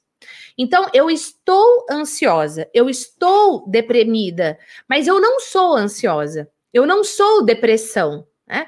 Porque se você joga esse estado emocional na sua identidade, fica muito difícil de mudar. E aí vem frases que a gente foi ouvindo ao longo da nossa vida de que pau que nasce torto morre torto, de que é muito difícil mudar. Então, se você pega esses estados emocionais e joga na sua identidade, vai ficar muito, muito difícil você mudar. Então, saiba que você não é nenhum estado emocional seu, tá? Não, você não é depressão, você não é ansiedade. Eu sou ansiosa, não, você não é. Você está, e se é um estado, é possível mudar. E aí você vai entrar em ação com coisas práticas que você está aprendendo. Então, por exemplo, eu falei, no canal do YouTube a gente tem 1.300 vídeos publicados. Assiste um vídeo e responda duas perguntas: o que eu aprendi e como eu vou aplicar. Vai lá e aplica e olha para você mesmo e se questiona. Hoje, eu estou melhor do que eu estava ontem? Eu estou. Então eu estou no caminho certo, eu vou continuar. E aplica essa premissa: hoje melhor do que ontem, hoje melhor do que ontem, sempre e abra-se para se desenvolver. Quando? Sempre. É isso. E, Gi, pensando aí no efeito AL, quantas pessoas já foram impactadas e transformadas pelo método AL? Menino do céu. Eu não sei, preciso pedir ajuda para o Junior Souza, eu não faço ideia. Essa ajuda São para os universitários. Muitos alunos, sei lá, mil alunos, não sei quantos alunos no efeitual. Mas assim, o do efeitual. Acho que é mais, hein? A trans. É, eu não sei mesmo, sei lá, não sei, gente. É, o, o efeitual, ele tem um impacto muito grande, porque, igual eu falei, né? Uma vez que o Pedro aplica o efeitual nele, ele impacta, sei lá, o Pedro deve ter uns 12 mil alunos ou mais. Ele impacta na vida de 12 mil alunos, que impacta na vida da sua família, que impacta no seu negócio, impacta nos seus é, colaboradores. Então, quantos alunos eu tenho eu não sei, não sei mesmo, do efeitual especificamente, mas quantas pessoas foram transformadas pelo efeitual é aí que me importa. É saber que, por exemplo, igual tem um monte de aluno aqui assistindo é, esse vídeo agora, e saber que essa pessoa, igual a Talita, ela pega o conhecimento, ela leva para o trabalho dela, ela leva para a família dela, ela leva para as redes sociais, e aí a gente não faz dimensão de quantas pessoas estão sendo impactadas assim. Mas o Júnior falou aqui que passa de 1.500. É muita gente. Se multiplicar isso aí, né, realmente é exponencial. É até difícil fazer essa conta. É, e pegando o gancho aí dos cursos e tal, da metodologia UAU, conta um pouco sobre uma aluna que te inspirou a fazer a formação de coaching. Ai, nossa, foi a Rosa. Eu não lembro o sobrenome dela. É, eu tenho quase certeza que o nome dela é Rosa. Ela é professora do ensino público, uma escola municipal, e as escolas do município normalmente são as que mais sofrem com recursos e, consequentemente, são os é, que são piores remunerados. E a Rosa, ela fez o efeitual. E um dia eu liguei para fazer uma entrevista com ela, eu queria conhecer mais, por que, que ela tinha entrado, o que, que ela estava buscando e tal, como que o efeitual poderia ser melhorado, mais uau ainda, para ajudá-la. E ela falou: Ah, a hora que eu terminar de pagar o efeitual, eu vou fazer uma formação em coaching. Eu fiquei muito da cara, porque eu sabia o quanto custoso era para ela pagar. E eu sabia o quanto que tinha formações de coaching safadas sem vergonhas por aí, só por interesse, porque é um mercado que movimenta muito dinheiro. E eu falei para ela: não, você não vai gastar nenhum real com isso porque eu vou gravar uma formação em coaching e eu vou dar para os meus alunos. Se é isso que você quer, você quer uma formação em coaching? Você quer saber como pega a metodologia e aplica no a um, em grupo, em empresa, online? É isso que você quer? Então eu vou dar para você de presente. E o interessante é que o Junior me enchia muito o saco para gravar e vender uma formação em coaching. Eu falei, eu não quero. Eu não quero entrar nesse mercado, eu não quero ter tais pessoas como concorrentes, eu não quero, eu não vou jogar esse jogo. E óbvio, ele, como uma pessoa que tem visão de mercado, ele ficava, né, bravo comigo, como não? Olha só, não sei o quê. Aí eu falei, não, não quero. Aí veio a Rosa. E aí eu fui lá e gravei uma formação para dar, né, de graça para os meus alunos. Essa é a história. Mas assim como a Rosa, tem várias outras pessoas que que me inspiraram também e que foram alunos assim que me marcaram demais, né? É, a Renata, por exemplo, que é uma professora que quando entrou para o efeitual, o medo dela era voltar a cair em depressão, porque ela já tinha sofrido, sofrido muito por depressão, né? E ela mandar um, um vídeo para mim dizendo: olha, o efeitual me, me ajudou a voltar a sonhar, a ter vontade de viver. E hoje eu saber que a Renata, além de ser professora, ela ainda está dando cursos e palestras e treinamentos online para professores, ou seja, ela abriu uma nova oportunidade para ela, né? A Talita, por exemplo, que é enfermeira E que quando ela entrou, é porque ela queria é, viver de coaching, ela queria é, se posicionar no mercado dando palestras para vender processos de coaching. E a Talita foi promovida, a Talita gera conteúdo nas redes sociais, a Talita tem um curso online. Então, assim, novas oportunidades também se abriram daquela primeira que ela queria, né? A Tassiane, meu Deus, a Tassiane maravilhosa. A Tassiane é uma advogada que tinha um super potencial, mas que era muito tímida, se sabotava, era assim, uma ostra fechada. E as pessoas ao redor dela se a sabotavam também, dizendo que ela não era boa, que ela era uma jacu.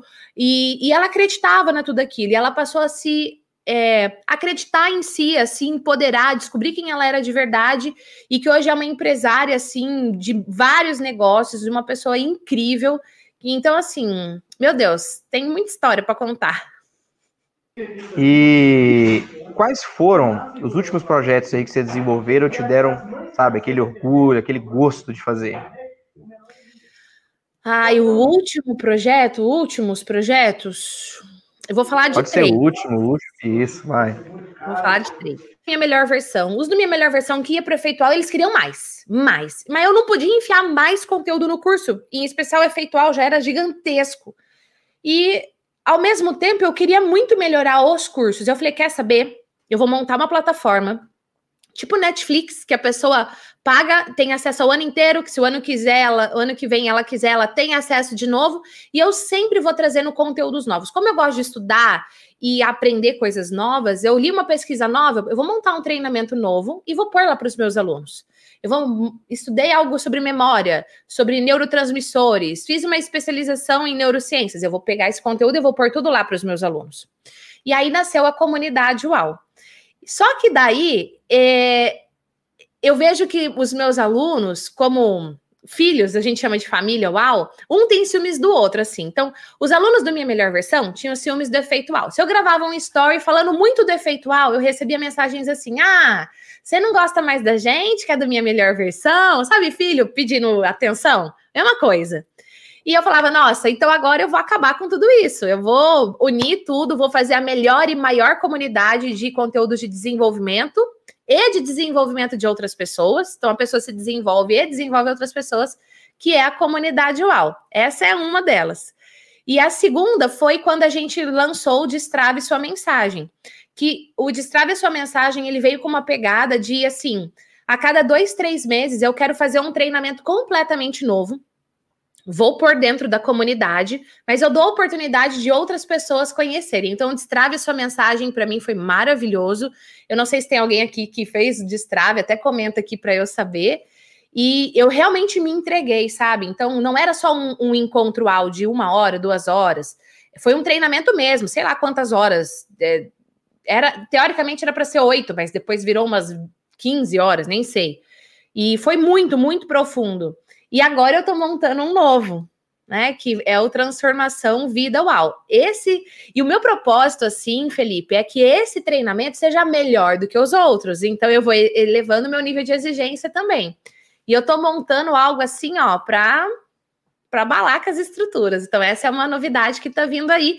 E que, inclusive, quem está aqui assistindo agora, esse encontro pode se inscrever, tá? Você se inscrevendo agora pode ser de graça para você.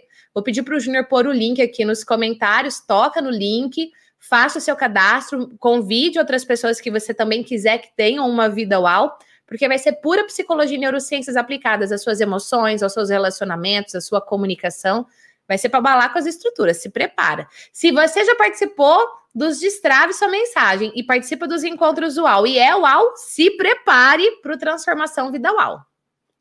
Não, maravilhoso. Agora eu vou passar a bola pro doutor Júnior. Cadê você, Júnior? Opa, cadê eu? Eu tô sem áudio aqui, voltei aí, gente. Ó, o Felipe mandou bem, hein? Quem gostou? Ô, Gislene, deixa eu a bola, hein? Pronto, obrigado. Ó, quem gostou da participação do Felipe aí, manda um hashtag, um hashtag Felipe Arrasa aí, mandou bem. novo, cara nova no canal. Eu gostei, Isso. gostei da participação, hein? Gostei muito da experiência. Muito bom. É, ó, muita gente aqui falando que participou do Destrave, gente que falou que, que fez, gente que entrou para a comunidade por causa do Destrave. Muito bacana uh, a galera participando aqui, ó. Felipe Arrasa. A galera gostou, gostou da participação do Felipe. Tem um, Valeu, um uma pessoa que está assistindo aqui que ela já mandou logo de cara. Ó, oh, Felipe manda bem. Fábio. Aí eu fiquei meio suspeito. Acho que esse Fábio eu conheço. esse aí é suspeito para falar. Muito bom. É, vou continuar aqui então, Gi. Já já o Felipe volta. Já já o Felipe volta. Show. É, valeu. Ô, Gi, só me fala, qual foi a última pergunta que o Felipe fez mesmo? Agora a gente vai falar com. O Felipe parou na pergunta sobre os últimos projetos. Ah, quais foram os últimos projetos? Encontrei aqui. Muito bom, beleza. É... Agora a gente vai falar, Gi, é. de, um, de um tópico. Ô, Gi, mas não tá na hora de falar da história lá? Qual história? Qual história? Não sei. A da... história que você falou assim, ó, depois eu conto essa história. Não, depois eu conto. Gislene, você esqueceu. eu tô meio discutindo. Qual história que eu falei com ele? Eu não sei, eu só sei que foi assim. Eu acho que tem uma história aí, é. junto com a primeira pergunta que a gente precisa fazer dos cursos. O que, que era? O que, que era a pergunta? Não lembro. Ai, meu pai. Não, mas tem uma história hum. que você precisava contar. Eu vou lembrar, eu vou lembrar. Vamos continuar aqui. Gi, você já teve algum momento marcante em que percebeu que estava realmente transformando a vida das pessoas e cumprindo o seu propósito? Nossa, muitos. Toda vez que eu recebo uma mensagem, que eu vejo um comentário, que eu recebo uma mensagem no direct, no Insta ou no WhatsApp, é, isso mexe muito comigo. E aí eu lembrei de duas histórias. Eu não lembro o nome das pessoas, eu não lembro mesmo. Mas uma é, ela mandou uma foto no WhatsApp toda roxa. Porque ela apanhava do marido.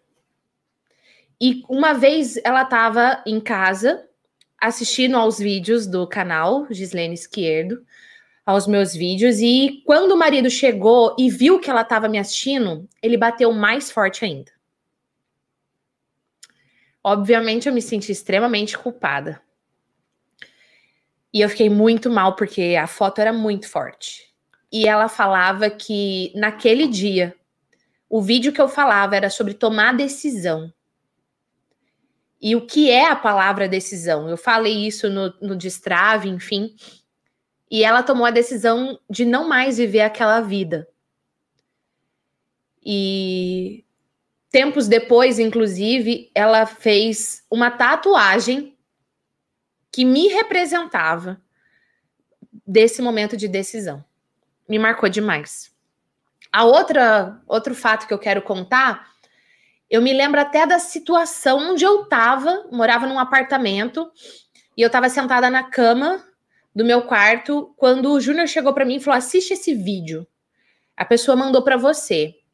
Era um marido mandando um vídeo é, chorando e agradecendo porque a esposa dele nem era minha aluna, ela só acompanhava o conteúdo gratuito do canal do YouTube mas a esposa sofria por mais de sete anos de um estado de depressão muito profunda, ao ponto dela nem tomar banho mais. E que por causa dos meus vídeos, ela voltou a tomar banho, a conversar com a família, a se alimentar, a ir trabalhar e ela estava feliz. E assim, não foi ela quem me mandou o vídeo, foi ele, escondido dela agradecendo que ele tinha a esposa de volta. E, e assim, era um, um, um homem que nunca gravaria um vídeo na vida, entendeu? E ele fez aquilo. Então, aquilo me marcou demais. E teriam muitas outras histórias, mas essas duas foram muito fortes. Hoje, uh, eu coloquei o link aqui para se inscrever, para quem quiser participar do próximo evento, que vai ser do dia 17 até o dia 20 de maio. E a Zélia perguntou qual é o valor para se inscrever. Zélia, é assim, ó. Quando eu lanço um treinamento novo, nesse caso, Transformação Vida UAU, eu gosto de dar oportunidade para as pessoas fazerem o curso. De graça. Ele é um treinamento pago, tá? Ele é um curso pago.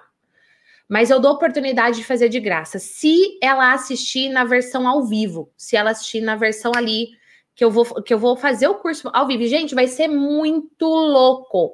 Vocês não fazem ideia do que eu tô montando. Sério. Sério, só vou dizer isso para vocês, tá? Então, só para eu entender, é de grátis? Vai ser de graça. Se você tocar nesse link agora, amada, e fazer sua inscrição, vai ser de graça para você, tá bom? Só lembrando o seguinte, viu, gente? É de graça no dia que a Gi fizer a aula. 20. Então, não, mas a aula do dia 17 vai ser no dia 17, Exato. a aula do dia 18, dia 18. Não vai ficar aberto pro resto da vida, não. não. Então, fica atento, põe na agenda e já reserva a data. Gi, você. É, o que, que é pra. Você quer me cortar, Gislene? Eu não. É que você fez assim? É. Pode a, aparecer, pode por sua imagem. A Gislene fez assim, ó. O que, que é isso, Gislene? Dois na câmera. É me corta? Cala a boca, Júnior. Você tá falando muito? Não. Não entendi. Ah, entendi agora. É para tirar o comentário. Vamos lá, então, gente. Gi, já aconteceu de alguém que você admira e se inspira procurar você para criarem um conteúdo juntas? Já aconteceu e, e, as pessoas que eu falei que me contrataram como, por exemplo, o Mário. O Mário é uma pessoa que eu admiro e que me contratou para fazer a mentoria com ele. Isso para mim foi muito alto. E assim, de bate-pronto, eu lembro da Natália Arcuri, que em plena pandemia, né, me chamou para fazer o liveaço junto com ela, onde tinham nomes muito famosos, assim, pessoas com milhões de seguidores nos seus canais e, e, dos seus trabalhos, enfim, e ela me chamou, então foi muito legal. E outras pessoas, a, é, a Kátia Damasceno, a Fabiana Scaranzi, o próprio convite para para o programa da GNT, enfim. Mas a Nath Arcuri, assim, me marcou bastante. Foi muito, muito al mesmo. E família, eu, eu gosto de deixar isso bem frisado pelo seguinte. A Natália Arcuri só chamou a Gislene pro liveaço do ano passado, no começo da pandemia, dessa maluquice, porque a Gislene colocou a cara ao sol. Não adianta sentar aí, agora assistir aqui da Gi, agora, e agora a vida vai bater mais forte em você, porque você tem conhecimento e ficou parada, né? Então, se põe a cara ao sol e vamos trabalhar. Gi, ainda vivemos em uma sociedade predominantemente machista, e eu concordo mesmo com isso. Teve alguma situação que tenha exigido uma atitude que fizesse assumir uma postura mais severa? Sim. Cara, essa, essa pergunta é eu boa. Vou, eu vou falar de duas situações, assim. É, e ligadas ao, ao mundo corporativo, né? Primeira situação foi uma vez que eu fui apresentar um projeto para uma empresa e nessa empresa é, a pessoa assim não deu não deu muita atenção para mim. Eu cheguei e falei assim para o Júnior: é o seguinte, na próxima reunião você vai junto comigo. Ele falou, por quê? Eu falei, porque eu preciso de um órgão genital masculino nessa reunião. Literalmente eu precisava. E eu não tinha, né? Não, não tenho, inclusive, até hoje. Ufa. E aí ele foi, e aí eu fechei o contrato. O engraçado é que nessa época eu não trabalhava com a Gislene.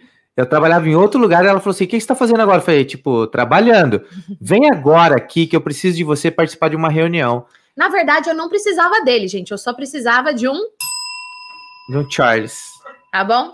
Segunda, eu estava num processo de desenvolvimento de liderança, só tinha gerente, e só, só tinham gerentes homens, né?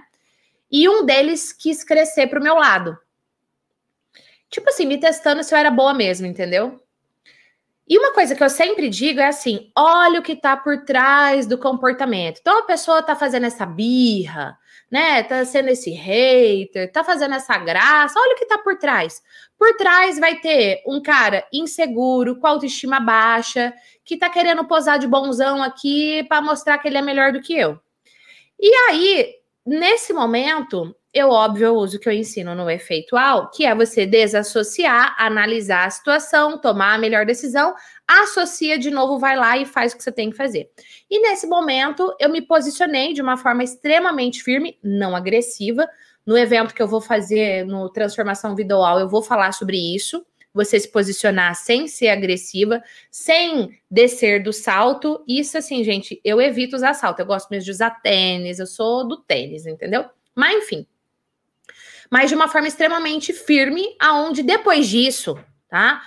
esse cara se abriu, virou meu fãzão, a esposa dele virou minha fã, a família virou minha fã, ao ponto dele me mandar áudio dizendo assim: Gi, eu amo muito você, obrigada pelo seu trabalho, você é maravilhosa.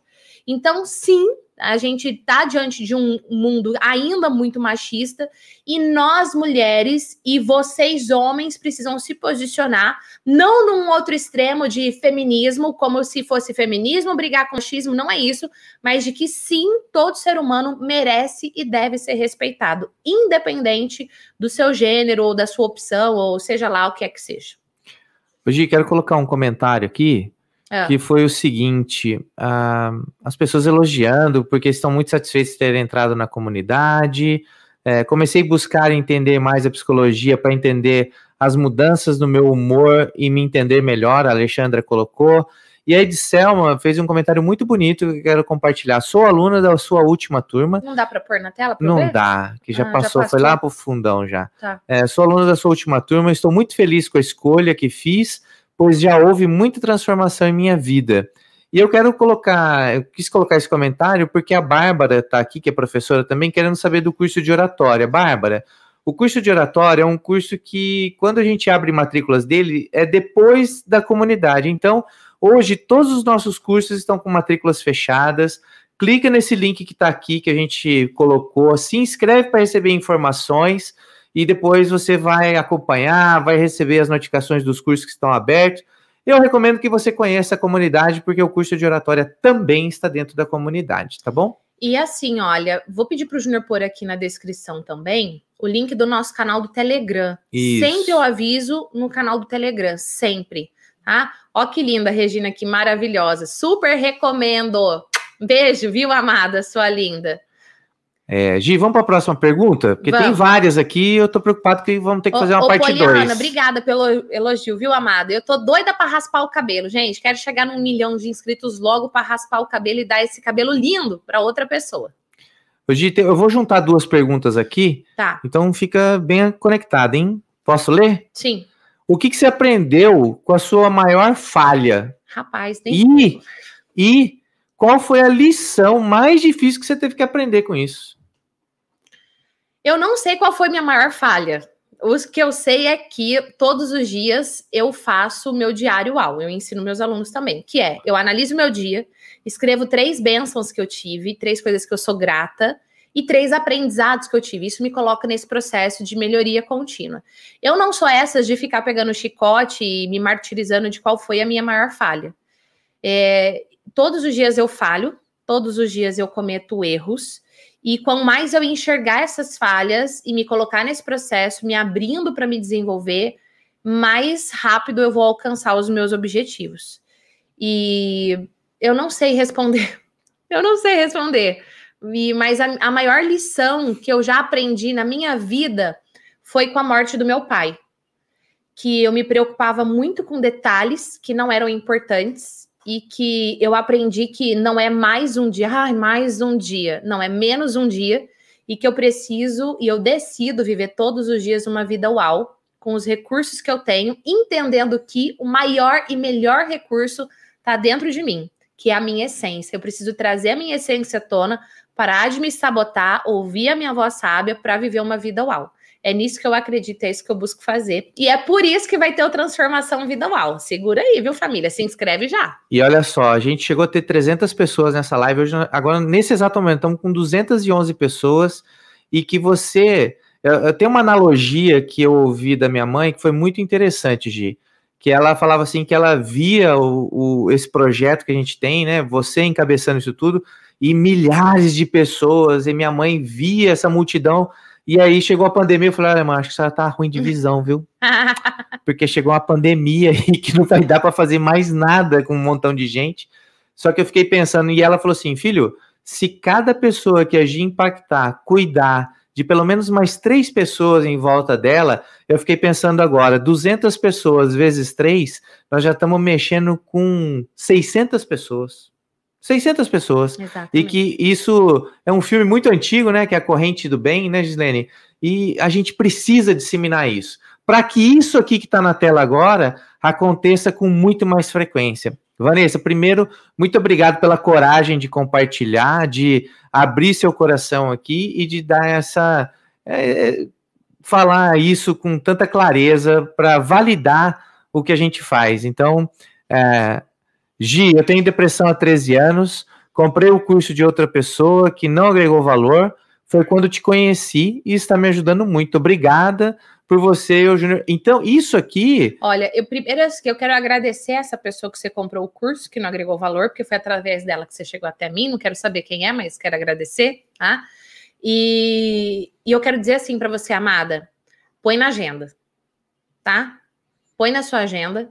Você que mandou essa mensagem e você que conhece alguém que sofre de depressão, depressão é uma doença e tem tratamento. E tem cura. Não é um tratamento que você só cuida do sintoma, você cuida da raiz, você cuida do que gera, tá? Coloca na sua agenda do dia 17 ao dia 20 de maio. Eu vou fazer um curso pela primeira vez e vai ser online. E você pode participar de graça. Ele não é um curso gratuito. Ele não é. Mas ele pode ser gratuito para você. Só que você tem que se cadastrar agora para fazê-lo. Agora põe na sua cabeça que você não é deprimida. Você está. A depressão é uma doença, mas ela é um estado. Ela não é uma doença eterna. Ela é um estado e tem sim cura. E é por isso que a psicologia e a neurociência estão aí para te ajudar. Conta comigo, tá bom? Aí, Vanessa, obrigado, viu? Adorei e você vai ser sempre muito bem-vinda aqui. Vamos para a próxima pergunta, Gi. Vai, vai faltar tempo aqui. Como mãe, como você lida com as emoções dos seus adolescentes? No meu caso, não sou psicóloga, procuro nos seus aprendizados e livros, porém, porém, muitas vezes, é, porém, muitas vezes sigo meu coração, pois minha filha vive numa montanha russa de emoções. Tá, então assim, é, todos nós Todos nós estamos vivendo numa montanha russa de emoções. O problema é quando essa montanha russa é assim, ó. Felicidade, tristeza, felicidade, tristeza, felicidade. Com tudo o que a gente está vivenciando hoje, um dia você está preocupado com alguém, você recebeu uma notícia ele mexeu com você, é normal. Mas não é normal essa montanha russa ser todos os dias ou várias vezes no dia, não é normal você ficar num estado down por muito tempo. Não é normal. Pode ser que esteja comum, mas não é normal. Quando você aprende a lidar com as suas emoções, você sabe sair de um estado negativo e ir para um positivo mais rápido e como manter esse estado positivo mais por mais tempo, de forma mais duradoura. Pura psicologia e neurociência, tá? Agora, enquanto mãe, nós precisamos sim ouvir a nossa intuição. E sempre é o que eu digo para os meus alunos: olhar o que está por trás do comportamento daquele adolescente. E família, se nós adultos, põe aqui no chat quantos anos você tem. Põe aqui nos comentários quantos anos você tem. Eu tenho 41 no dia que eu estou gravando esse vídeo para você, que eu estou fazendo essa live. 41. Se nós, adultos, vivemos numa montanha russa emocional, os nossos adolescentes mais ainda. Para um adolescente, as relações sociais mais importante, a relação social mais importante não é a familiar, é a social. E nesse momento eles estão privados do quê? Da relação social. E aí nós, família, temos que ter mais recursos para lidar com isso. O evento que eu vou fazer daqui a alguns dias vai te ajudar. Volto a dizer, se não se inscreveu, se inscreva. Se inscrevendo agora, pode ser de graça para você, porque não é de graça. Ele não é de graça, mas pode ser de graça para você. Então, entenda isso, tá? Que é faz parte do momento que nós estamos vivendo. E só que para eles dói mais ainda, porque eles estão isolados socialmente dos seus amigos, da escola, dos grupos que eles participavam, e aí, nós, pais, precisamos estar muito bem. Quem é professor aqui, então, tem que estar melhor ainda, porque além de dar conta da sua família, tem que dar conta da família dos outros, porque você é professor, se for professor de adolescente, mais ainda, para ajudá-los. Mas é sim possível passar por esse momento de turbulência lidando com as suas emoções. O que você precisa fazer? ouvir empaticamente o adolescente, sem julgar, sem dar solução. Quando você for dar solução, não se compare a ele. Porque você nunca vai saber o que é viver uma adolescência em pandemia. Nunca. Porque você já passou da sua adolescência. Então, se coloque no lugar dele. Na hora de falar, não se compare a ele. E pergunte: como eu posso te ajudar? Às vezes ele vai te dizer: só de me ouvir você já está me ajudando. Ah, mãe, ah, pai, o que você faria nessa situação? Você tem um conselho para me dar? Porque daí ele já se abre para te ouvir. E aí você entra com uma comunicação assertiva. E eu vou falar isso no nosso evento daqui a alguns dias também. Põe na agenda. Hoje eu vou dar continuidade aqui, mas eu, com os próximos temas, eu sou suspeito de ficar aqui, então eu quero chamar o Felipe de volta, porque o assunto talvez me implique aqui. Então, Felipe, assume daqui para frente que agora a bronca é sua. Ô, Ju, peraí, então, só um pouquinho ah. de de assunto. Deixa eu ah. voltar aqui um pouquinho grande para mim de novo. É o seguinte, é, eu, eu deixei um pouco no vácuo ali a resposta, porque ela perguntou como eu, enquanto mãe, o que, que eu faço. Eu faço o que eu acabei de falar. Ah, então, isso que eu falei para você fazer é o que eu faço. E não é porque eu sou psicóloga, é porque sim, eu tenho uma informação, tá? Que eu vou passar para vocês no evento, mas você tem que pôr em prática. Mas é isso que eu faço. Eu ouço, eu busco ver o que está por trás do comportamento. Eu vou conversar de forma empática. Se eu estiver muito irritada, brava, triste também, porque eu sou humana, eu vou dizer: olha, hoje não é o melhor dia para conversar, porque eu também não estou bem, né? É, ou eu vou te dar o meu melhor dentro do que eu tenho agora, né? Que é dar a minha melhor versão no que eu tenho agora. E ao falar, eu vou ter uma comunicação assertiva. O que eu falei que para você fazer é exatamente o que eu faço, tá bom, amada? Pronto, Felipe. Bora lá.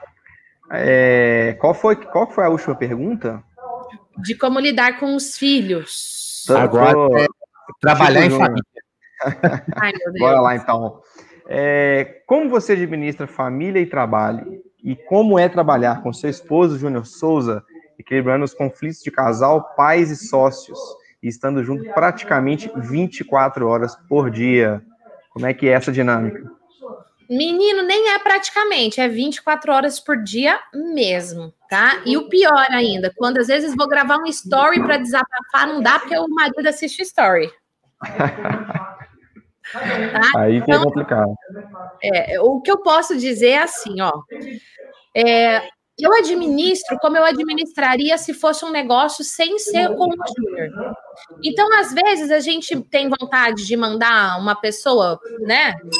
Tem. Vou mandar? Não. Né? É, às vezes, com ele, eu perco mais a paciência do que eu perderia se fosse outra pessoa, por exemplo. Entendeu? Eu demonstro mais os meus sentimentos. Uhum. É, mas sempre buscando ser assertivo. Por quê? Porque senão eu vou ter dois problemas para resolver. Um, com o meu sócio, com o meu colaborador, né? Dois, com o meu marido. Então eu já busco nem causar problema, porque daí são dois para resolver. Agora, é, é, como é um trabalho que a gente ama muito e é tem o lance do online, a gente tem que pôr alguns limites e aí é um ajudando o outro. Então, por exemplo, nesse final de semana a gente estava comendo e eu peguei o celular e comecei a responder. Aí ele falou: "O que, que você está fazendo?" Daí eu trabalhando. Daí ele me deu uma olhada assim, eu soltei o celular na hora, né? Então é um ajudando o outro. Eu, Pô, mas o que, que você está fazendo agora? Você vai. Até que horas você vai? Né? Até para a gente poder se programar. E sempre colocar na agenda, ó, esse é o período de férias. Então, aqui, ah, no período de férias, mesmo assim, eu vou gravar story? Não, não vou, vou me desconectar, né? O que, que eu vou passar para a equipe para estar tá rolando durante esse período? Então, na verdade, tem que ter comunicação assertiva sempre. Muito boa essa dinâmica. É, vamos lá. A sua família estendida, irmãos, cunhados, sobrinhos, mães, sogros, etc., acompanha seu trabalho? Participam de alguma forma?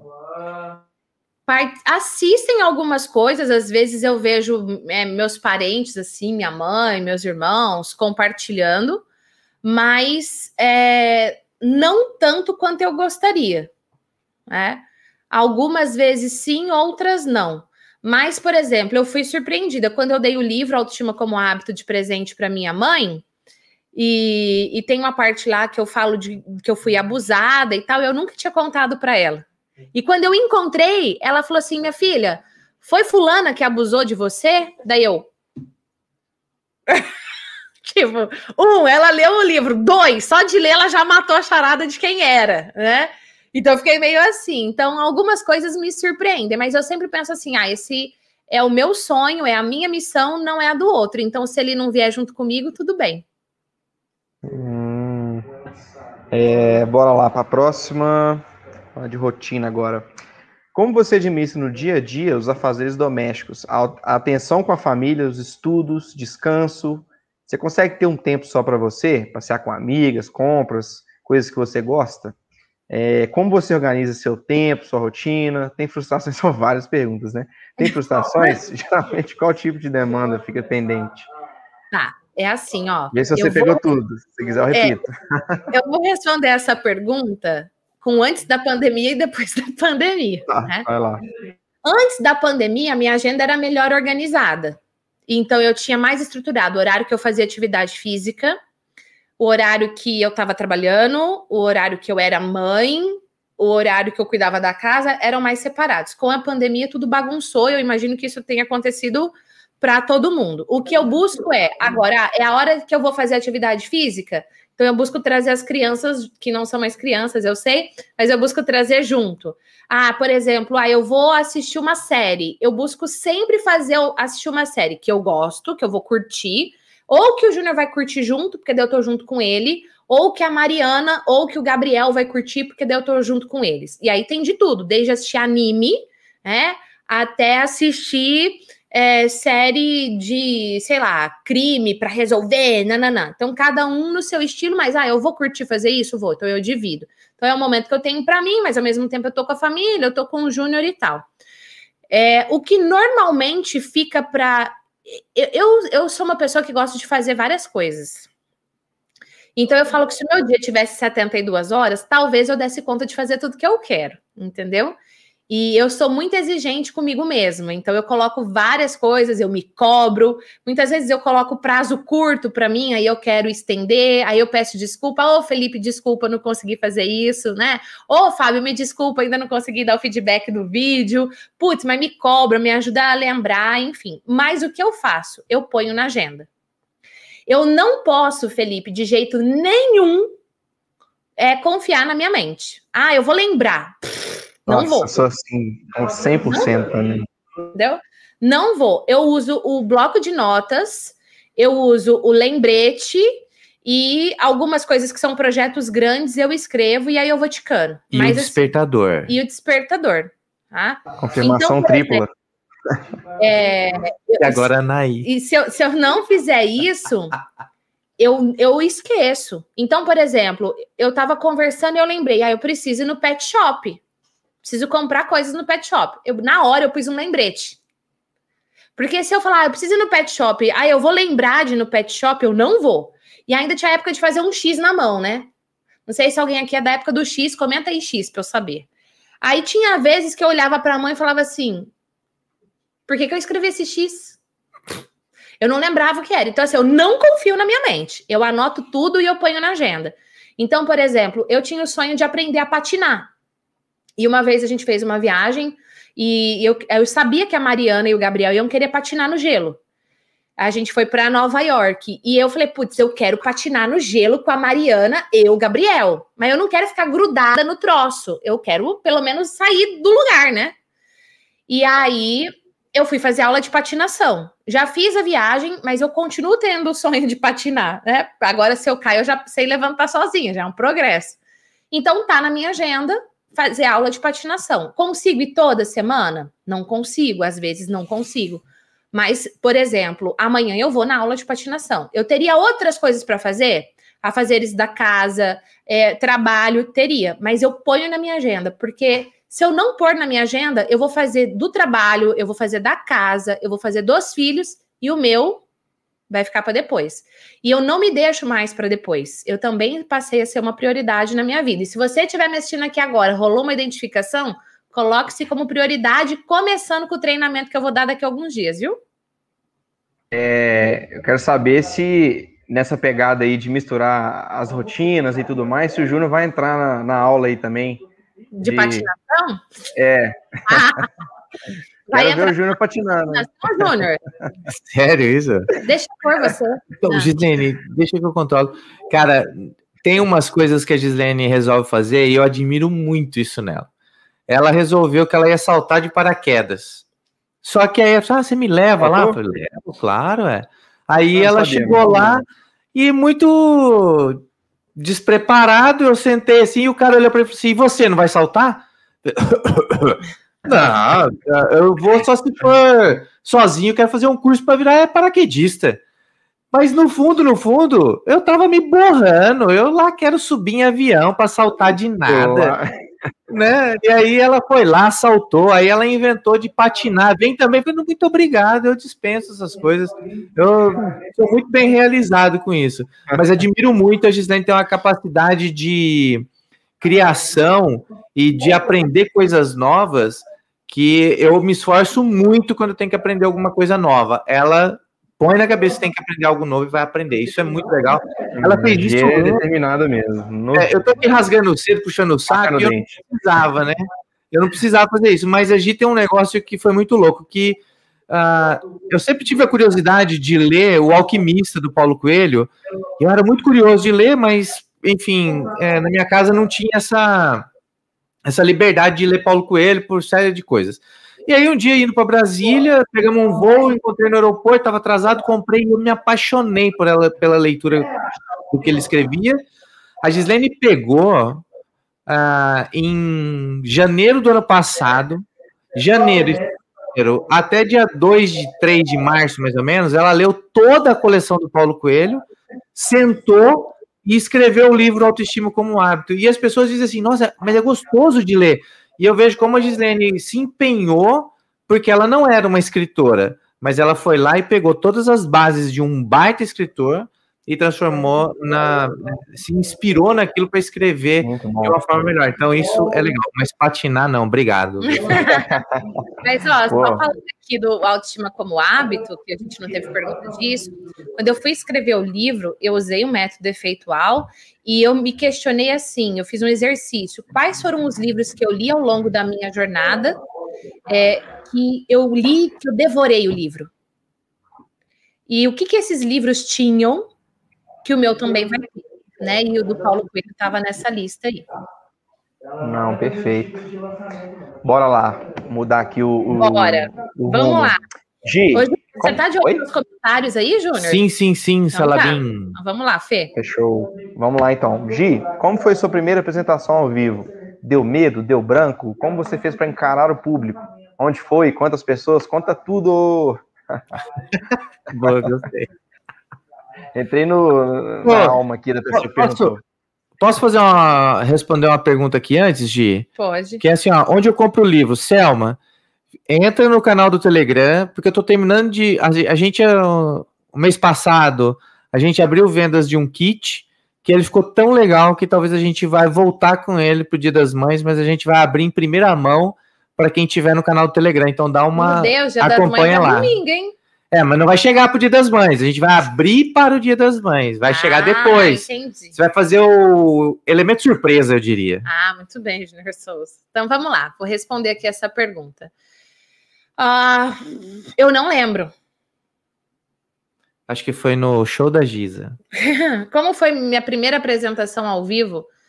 É, se deu medo, com certeza deu. Se deu branco, com certeza deu porque eu tinha muito medo de falar em público, tá? Mas eu me lembro de uma história em específico que eu acredito que vai agregar valor. Eu fui contratada para dar uma palestra em Curitiba e foi falado assim para mim, ó, você vai fazer uma palestra para uns 20 jovens sobre inserção deles no mercado de trabalho. Beleza. Eu montei uma palestra para uns 20 jovens sobre inserção no mercado de trabalho. E Três dias antes do evento, sei lá, me mandam um, uma mensagem, tá, gente? Um SMS, porque não tinha. O máximo que tinha nessa época era o Orkut. Dizendo que. Ah, tinha mudado, que são 50, se tinha problema. Eu não, não tem problema. Um dia antes do evento, ah, mudou. Vai ser um 100. Tem problema? Não, não tem problema. Indo para Curitiba, fui de carro. É, ah, mudou. Vai ser umas 200 pessoas. Tem problema? Não, não tem problema.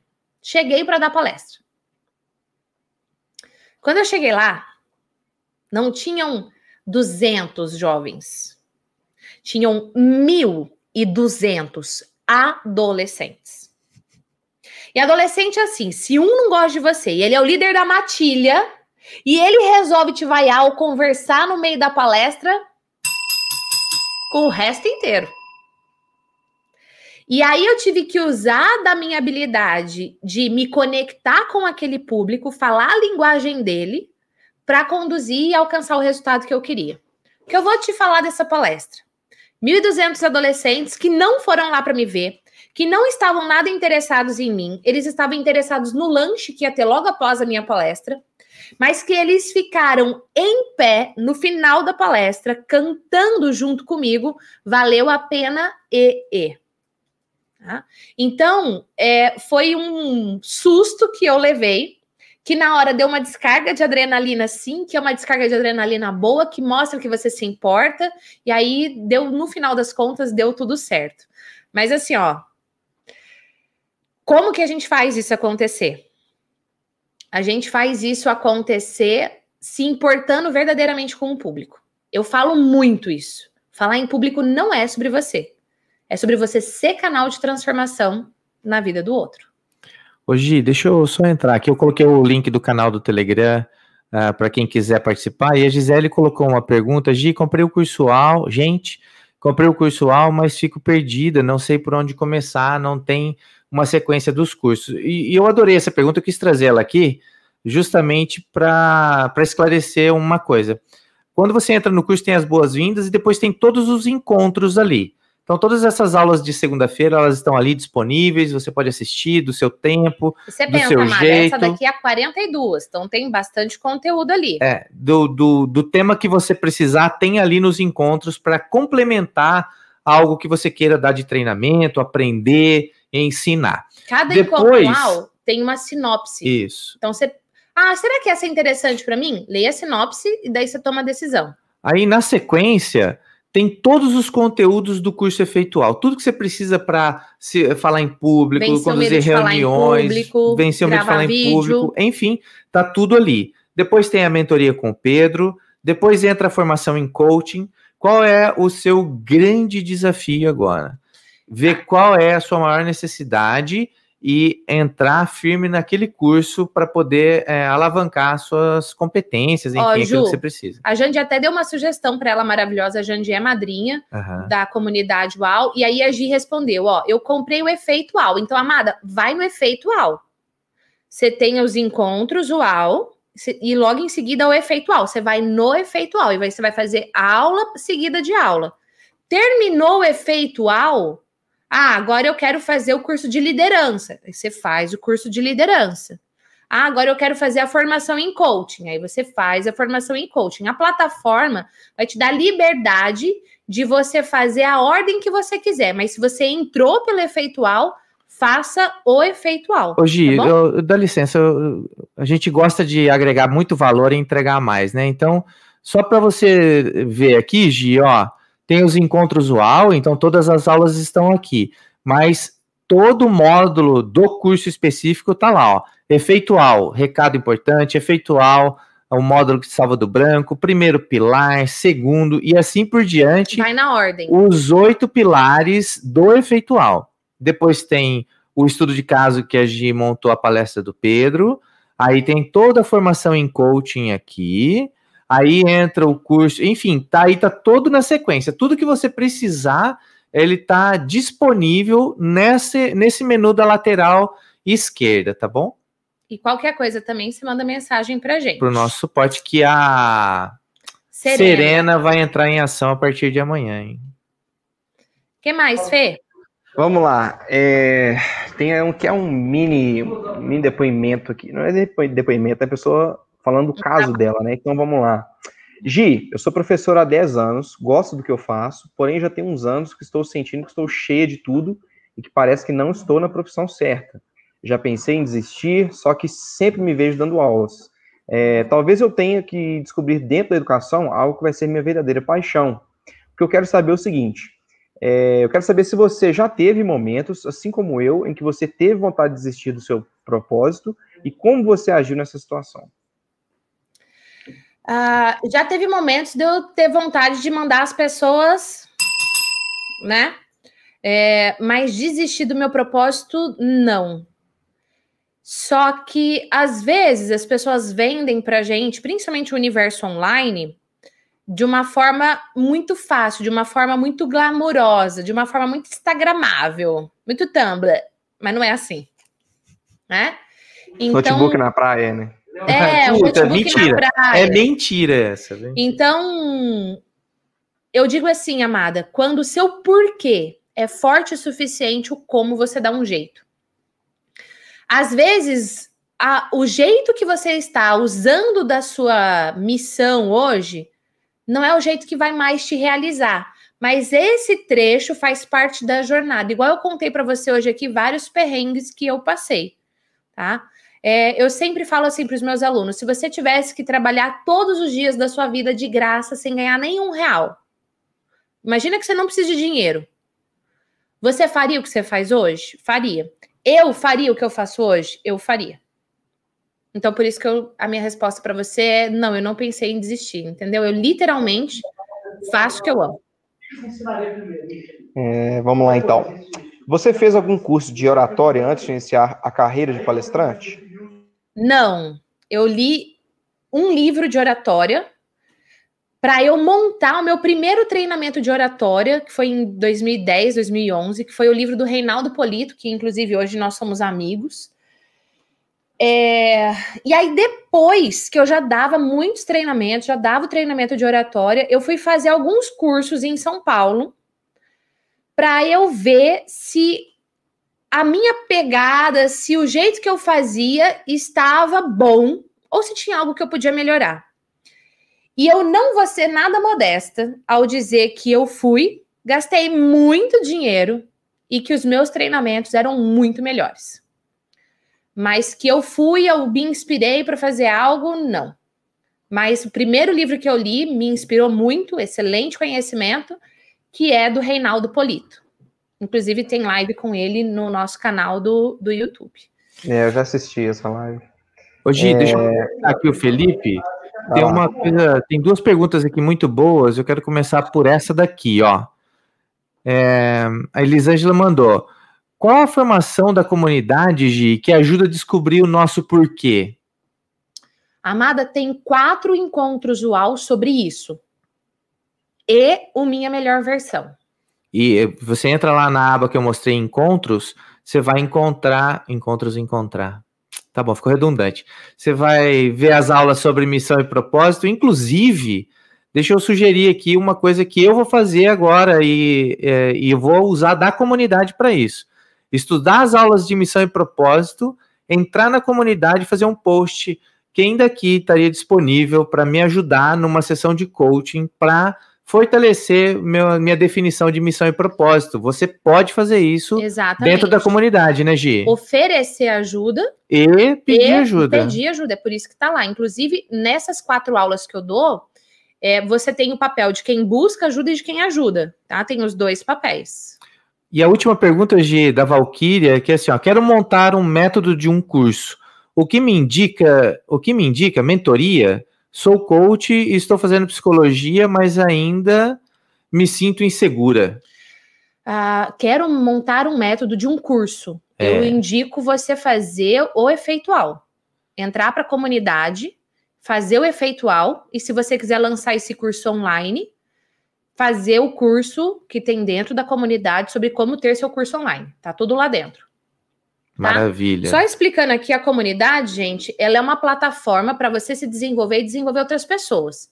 Então, tem mais de 100 horas de conteúdo lá dentro para você, bem mais, tá?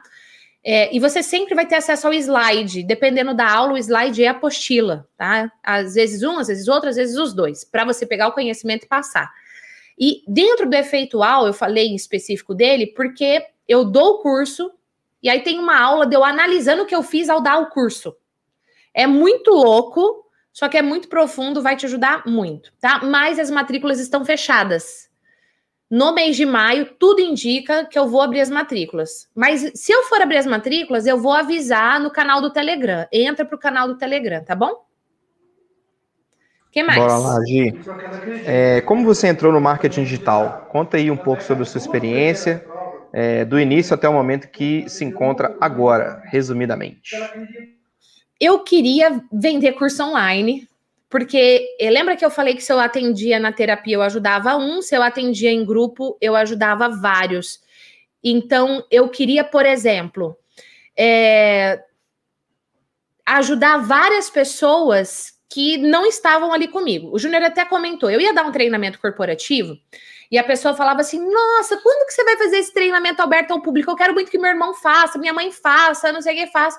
Eu não tinha agenda, porque eu era só uma, eu não conseguia me dividir. E aí, um dia, a gente foi dar um treinamento para uma equipe que trabalha na TV. Qual TV? TV chamada TV Canção Nova, que fica no interior de São Paulo.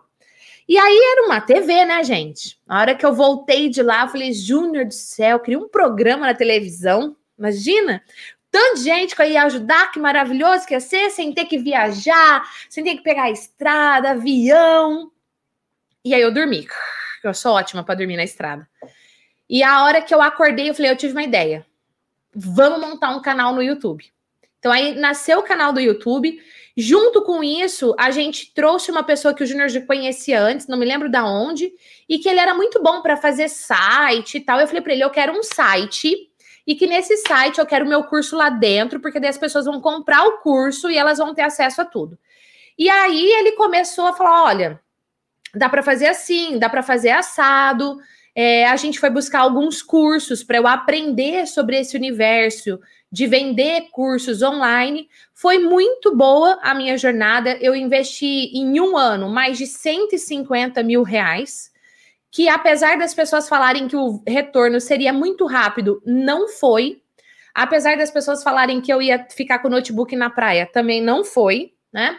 Apesar das pessoas falarem que era para eu explodir a ponte, eu vou falar sobre isso no final, né? Mas é, a jornada, o bastidor do mundo online é uma jornada igual qualquer outra outra.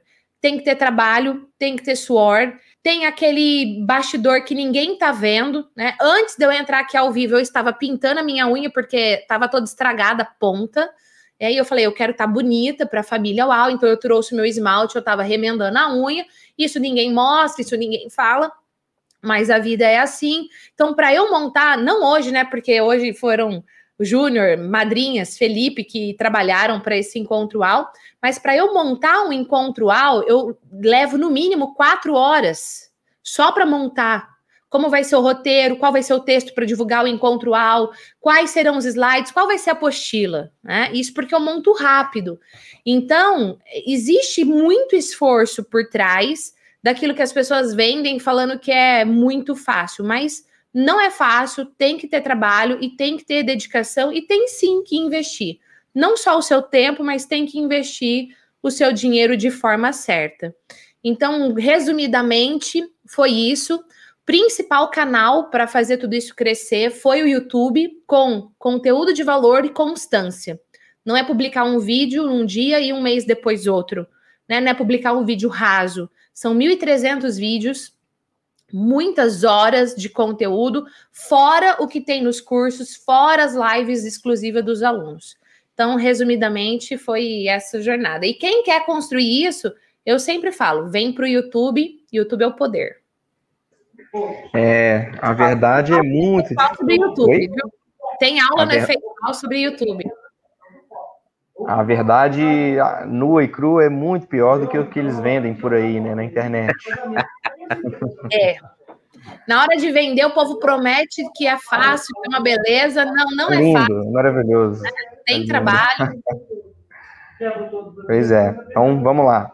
É, quais foram suas referências? Treinamentos que você fez questão de investir e se valeu ou não a pena? E quais destes você, você indicaria para as pessoas? Nossa, meu Deus.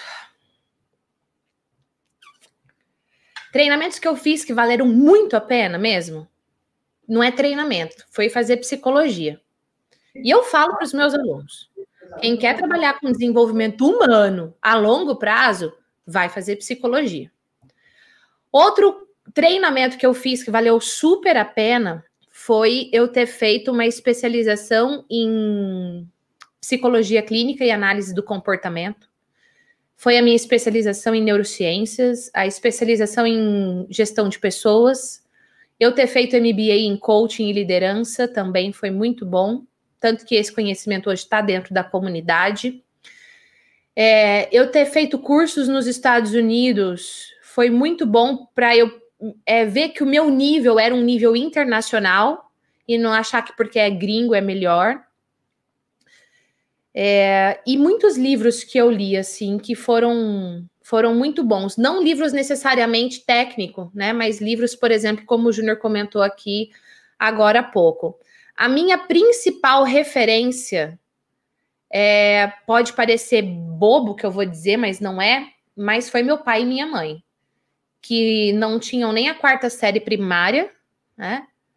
Mas que sempre trabalharam muito sendo éticos, verdadeiros e me ensinando a estudar. Meus pais abriram mão da vida que eles tinham numa cidade bem do interior aqui do Paraná, chamada Santo Inácio, que era uma vida muito boa, para vir para Londrina para os filhos estudarem.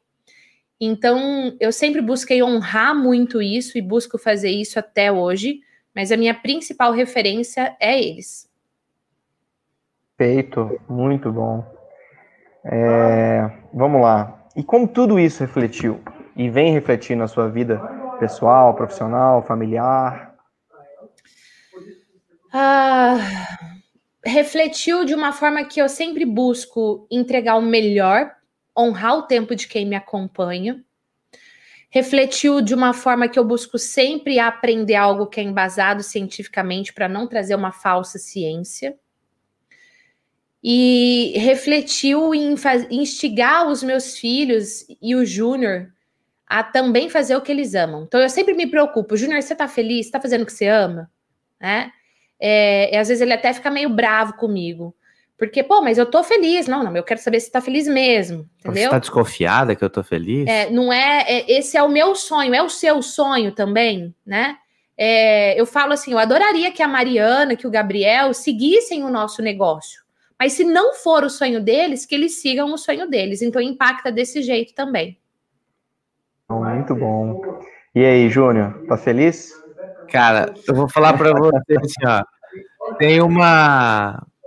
Quando, quando eu vim trabalhar com a Gislene, eu abri, eu abri mão, não. Eu trabalhava já com a minha família e achava que não ia dar certo. Eu, eu não sei quem daqui já passou por essa situação de ouvir assim, ó, trabalhar com mulher não vai dar certo, trabalhar com marido não vai dar certo, vocês são loucos, vocês vão passar o dia inteiro juntos, fala.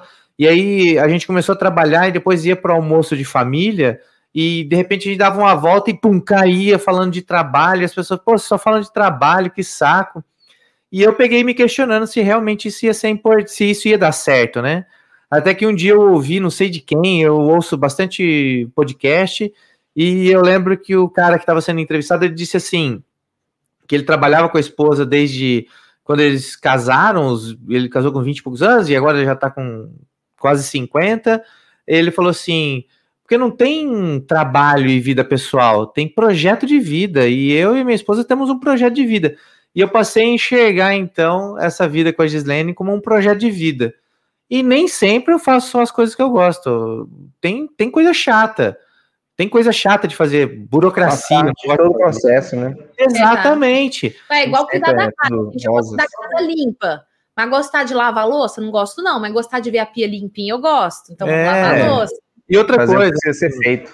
É, eu, eu venho de uma, de uma família minha mãe sempre trabalhou fora. E eu lembro que para casar, eu falei para Gislene: falei, ó, só tem uma condição para a gente casar aqui e viver junto. É, qual é? Aprende a dirigir, por favor. Você precisa ter sua liberdade, sua independência, dar seu jeito. Porque se eu não tiver à disposição, como é que vai ser, né? E foi muito legal que isso foi uma mola para ela aí, aprendeu a dirigir, fez carteira de motorista, enfim, e isso foi muito legal. Então, eu sou muito feliz trabalhando assim. Tem algumas coisas que é meio chato de lidar, mas a gente se respeita muito, isso é muito legal. É isso, nem o teto segura esse casal. Vamos lá. É, bora para a última aqui, né? Última, não mentira, é a penúltima. É, se você fosse fazer uma transição de carreira, para qual migraria? Com qual objetivo? Observação, sem ser veterinária, porque a gente sabe que você ama os bichinhos. Então, essa seria uma probabilidade aí. É, eu não me vejo fazendo outra coisa. Não me vejo. Faria outra coisa de graça? Não consigo me ver. Talvez eu seria professora, mas eu já sou, entende? Então, não, com não, altíssimo impacto. Não, não, não sei. Eu acho, eu, eu não faria outra coisa, não consigo imaginar. Sou, sou muito feliz. E eu fico pensando até quantos anos eu vou fazer isso, você entendeu? Mas é, eu quero viver até os 126. Putz, lá, vida. é, então... então, eu tenho bastante caminho para seguir aí. E até os vai 126 você vai dar treinamento? Você vai, você vai dar treinamentos ainda? Vai, vai fazer isso tudo até os 126? Até os 126 não, porque eu quero que outras Dislenes façam isso, outras pessoas façam isso. Mas é, eu não me vejo assim, ah, vou parar com 60. Não me vejo. Talvez não. diminua bastante, né? Mas. É. Mas eu acho que não diminui, não. Eu também é aceleradíssimo. Eu também acho. Não vai aguentar uma semana. Ele vai ser logo. Ai, olha só. A, a Lília falou para fazer a pose do print. Vamos fazer. Ah, nós vamos fazer. Ô, Gi, espera um pouquinho. Tem duas coisas para a gente zerar a vida aqui, que é o seguinte: Gi, cara de pau, que tem que contar essa história, porque ficou só no, no ah. corte lá atrás. E precisa dizer dessa história aí de incendiários que querem queimar pontes, essas porras todas. Essas lá vem, lá vem polêmica. Vou falar então. Ah, mas antes disso, deixa eu puxar aqui duas coisinhas rápidas. Ah. Que a Neuci travou a internet a hora que eu estava falando de pedir ajuda, Neuci. É que se a nossa comunidade de alunos, o grupo exclusivo de alunos, ele serve como um apoio para você, para você pedir ajuda e também se colocar à disposição de outras pessoas que queiram fazer as aulas, fazer uma sessão de coaching, tirar uma dúvida, enfim, é, melhorar a habilidade de fazer perguntas, então, lá na nossa comunidade. E a Soledade falou do link do canal do Telegram, ele está na descrição. É, você pode, assim que terminar a live, clicar, entrar, que a partir disso você vai receber todas as novidades lá. Muito bem. Qual que era Acabei a pergunta? Acabei de jogar nos comentários aí do Telegram também. Oh, obrigado. É, em Júnior, qual era Oi? a pergunta mesmo? Daquela história que eu fui cara de pau? Cara de pau demais. Tá, é... Então vou contar. A cara de pau do bem. Vou contar. Eu estava fazendo um processo de mentoria com uma empresária chamada Patrícia Brasil. E ela foi dar uma palestra num grande evento também.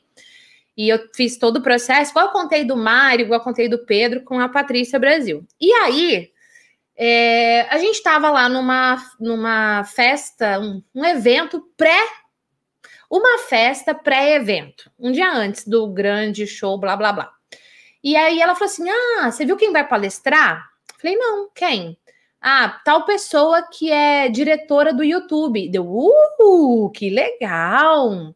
Eu queria muito conhecer ela. Deu, ah, legal. E a gente estava lá, nessa festa. E quem estava lá? A fulana de tal, diretora do YouTube. Ela, ah, eu, ah, lá, aquela ali. Não é a fulana? É. Eu falei, ah, peraí, então. Aí cheguei lá, é na época que a gente se encontrava, beijava, né? Eu, oi, fulana, tudo bem? Aí ela, tipo, quem é a doida, né? Tudo bem. Eu, nossa, que bom te ver aqui. Você não me conhece, mas eu te conheço. Eu sou Gislene Esquerdo e, cara, eu tô com uma pessoa aqui que você precisa conhecer. Ela é isso, ela é aquilo, ela é aquilo outro. E fiquei falando um monte da Paty. Aí ela, óbvio, ficou interessadíssima em conhecer a Patrícia Brasil. Eu falei, ah, você gostaria de conhecê-la? Sim, eu falei, então vem cá que eu vou te apresentar. E aí peguei a diretora do YouTube, fui lá, apresentei para minha aluna, para minha cliente, e aí pronto, foi assim que se fez. Mas lembra que a minha zona de conforto é uma zona de observar, mais introspectiva, mas quando eu vou para um evento, eu vou com a certeza qual é o resultado que eu quero alcançar. E o meu resultado era que a minha cliente de mentoria saísse super satisfeita com o resultado dela, do evento como um todo. Ela queria conhecer a pessoa, eu fui lá e fiz isso. Tá aí a resposta, Junior Souza. Respondi? Muito bem, G cara de pau e é uma cara de pau do bem, porque daí faz essa conexão e depois dali em diante a Patrícia fez outros contatos com essa pessoa e a gente pode fazer a mesma coisa. É a, é a habilidade de se comunicar e fazer essa bola de neve crescer. Júnior, e... antes da última pergunta. Sim. Vamos fazer a pose do print? Vamos. Olha só, a Gislaine falou que ela daria aulas, né? Que sala de aula é essa que depois de 2 horas e 18 tem 160 pessoas assistindo aula? Parabéns para você que está aqui até agora. É... Nossa, nossa eterna gratidão para isso, viu? Muito legal. Vamos fazer a pose do print? Vamos. Ô, Felipe, você tá com a sua caneca UAU aí? Na, nada combinado. É, pois Vou é. Vou correr e pegar ela, só um minutinho. Então vai lá correr pegar. Júnior Souza pegar a caneca dele também. E se você é aluno e tem a sua caneca UAU, tá? Segura aí. Se você não é aluno, ou se você já é e não recebeu seu kit ainda, em breve você vai receber sua caneca UAU também. Se você quer uma caneca UAU, só ganha quem é aluno. Fica de olho que em maio nós vamos abrir as matrículas, tá bom? Essa daqui tá escrito Vida UAU. Linda, inclusive, essa caneca. Então, prepara para a pose do print, Júnior Souza. Vamos lá, Felipe, Júnior, todo mundo aqui apostos. Prepara a pose do print, família. O Júnior é lindo. Viu? Sorrisão, com certeza. Ah, muito bem, muito bem. Roubou o show, roubou o show. Soledade, amada, seja bem-vinda, viu? Família Alta aqui na loucura e nas portas abertas para te receber. Ó, a Thalita, gente, tem coleção de caneca, ela tá esbanjando aqui, tá bom. Muito bem. Quem que vai fazer a próxima pergunta, Júnior? Você ou Felipe? A última pergunta, não é? Agora é a hora da polêmica aí. Hum. Não é? Vai lá, Júnior. Pega, pega, essa, pega essa bola aí. Joga essa bucha aí, vamos para cima. Ó, muito bem. Pessoal, essa pergunta ela é tem uma força muito grande no nosso trabalho e eu tenho uma opinião sobre isso, mas eu gosto muito mais da da Gislene, que é a seguinte: o que, que você acha da, do que ensinam sobre queimar a ponte ou largar seu emprego ou abandonar tudo que você está fazendo e se dedicar 100% a esse novo negócio de palestras, de estar tá na internet, de fazer conteúdo? É, qual é a sua opinião sobre isso? E também daquelas pessoas que ensinam que você. O máximo que você. Desculpa, vamos lá. E também daqueles que ensinam a investir o máximo possível logo no início, visando crescer rápido e ter resultados expressivos mais rápidos. Enfim, é, que, que, você acha desse, desse milagre do abandono? Né? Estou pegando a cineta UAU e vou deixá-la aqui bem pertinho de mim, porque eu vou precisar dela. Família, vou responder, tá? Vou honrar o tempo de quem está aqui essas 2 horas e 21 minutos. É o seguinte, então vamos por partes, né? O que, que eu penso sobre quem ensina a queimar ponte ou largar um emprego seguro para focar num novo negócio, numa nova carreira, seja dar palestra, seja empreender no mundo digital, o que quer que seja?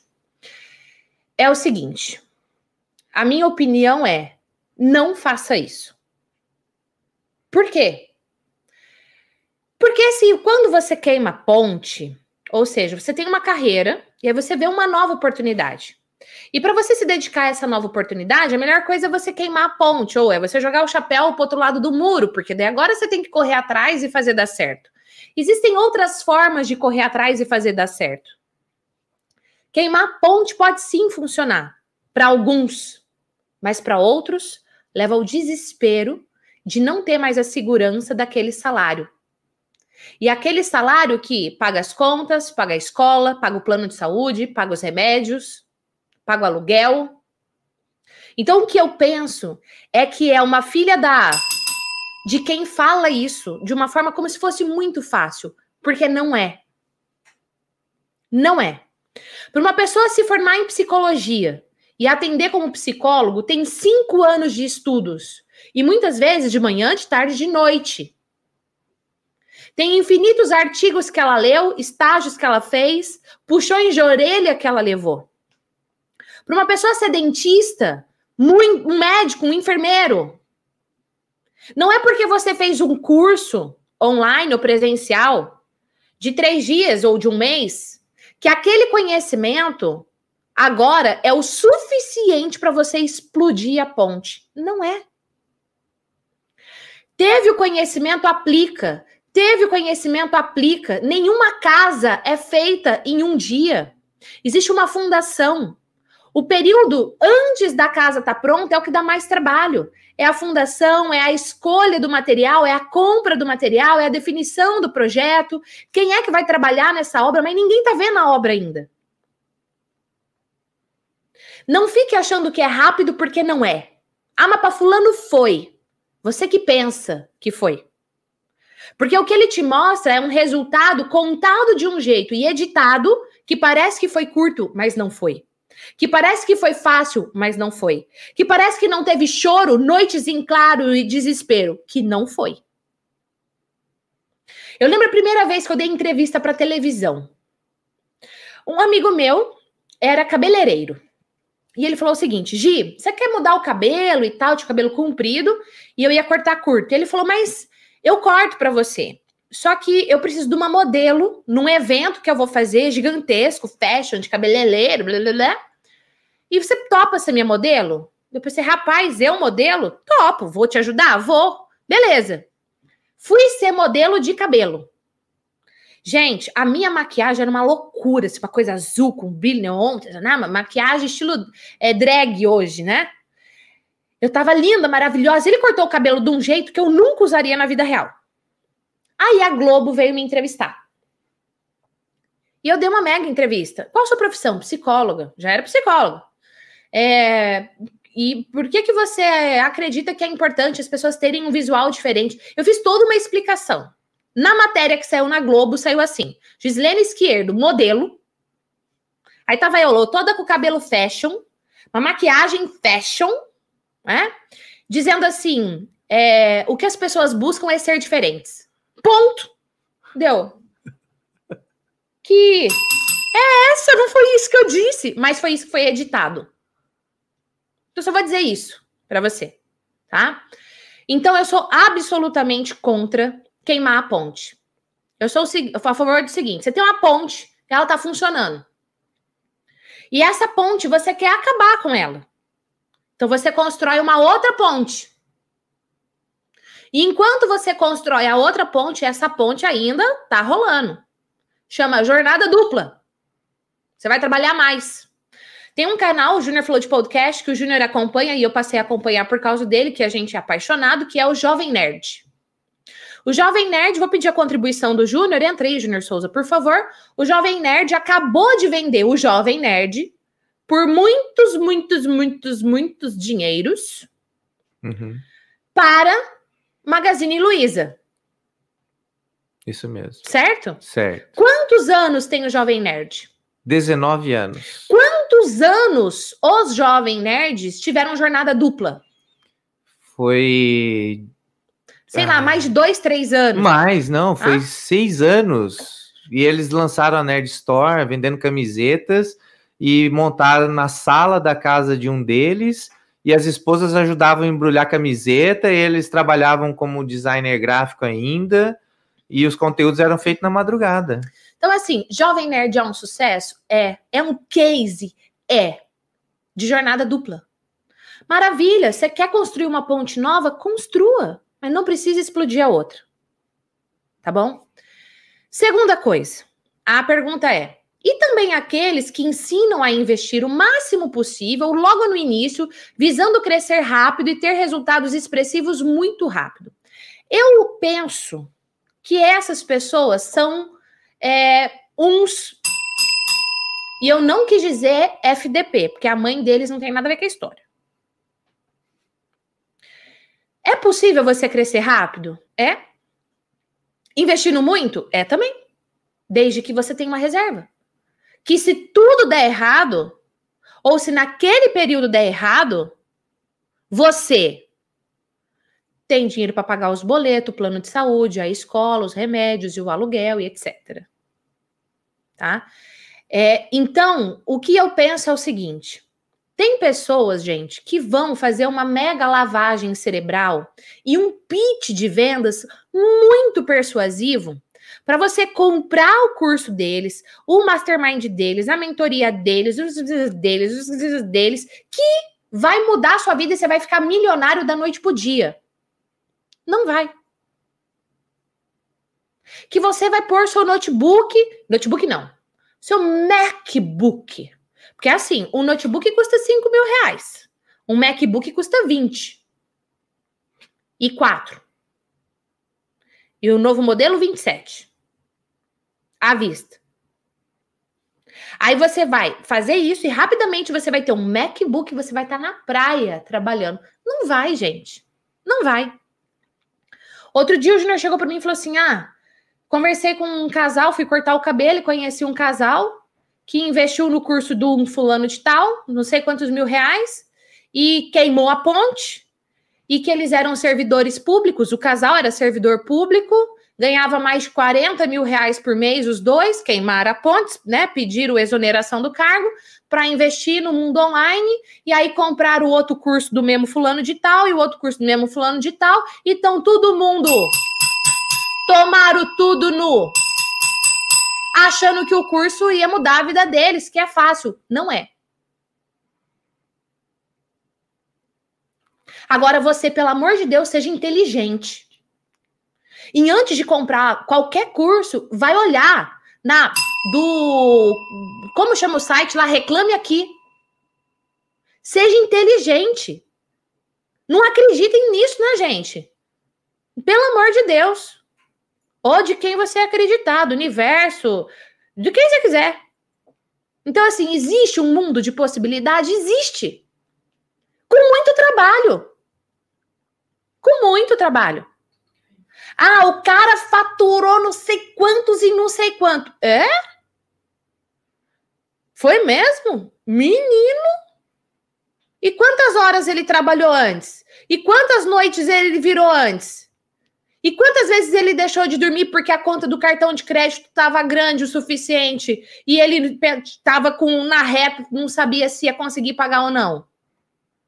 E quantas noites ele pegou a estrada para ir lá fazer acontecer e não sei o que, tá, tá, tá? E quantas noites ele ficou estudando enquanto estava todo mundo dormindo? E quantas noites ele ficou aqui assistindo um conteúdo sério enquanto estava todo mundo assistindo Netflix? A vida é linda. E ela é muito próspera. Mas existe um negócio chamado plantar. E existe outro negócio chamado mundo é redondo. Mesmo que tenha aqueles que digam que ele é plano, ele não é, ele é redondinho mesmo. Ah, Júnior Souza, Felipe, vocês eu... continuam. Não, eu tava pedindo já para chamar um Uber para ir embora. Ai, enfim. É isso, ah, eu vou dar um exemplo. Eu, esse final de semana, convenci o Júnior a ir para casa do, da minha mãe, que eu queria vê-la, e precisava ter uma reunião com ela importante. E eu estava na estrada. Felipe me manda uma mensagem: dá para a gente fazer uma videochamada, mesmo que você esteja na estrada? Aí eu falei: espera, tá num lugar que a internet pega e a gente faz. Exatamente. Você entendeu? Mas isso, isso, como é que brincam? É, isso a Globo não mostra. É assim, minha gente. Tá? Às vezes é 10 e meia da noite trocando mensagem. Ou é assim, gente, amanhã eu vou ficar off, respeita, vai ficar off. Ah, mas é trabalho, dá certo? Dá. Mas tu tem que trabalhar. Ô, Jane, você queria ver o quê? O incêndio nessa live, Jane?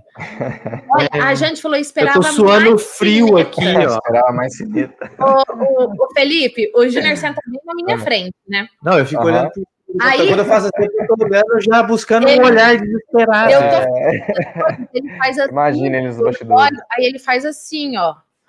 tipo assim, aonde você vai com tudo isso? É só a verdade, gente. A verdade vos libertará, tá aí a verdade. É, antes da gente encerrar, então, esse conteúdo, é, eu queria fazer uma pergunta aqui para vocês. que, que vocês acham da gente ter um canal onde tenha vários conteúdos mais curtos da Gi em outro canal?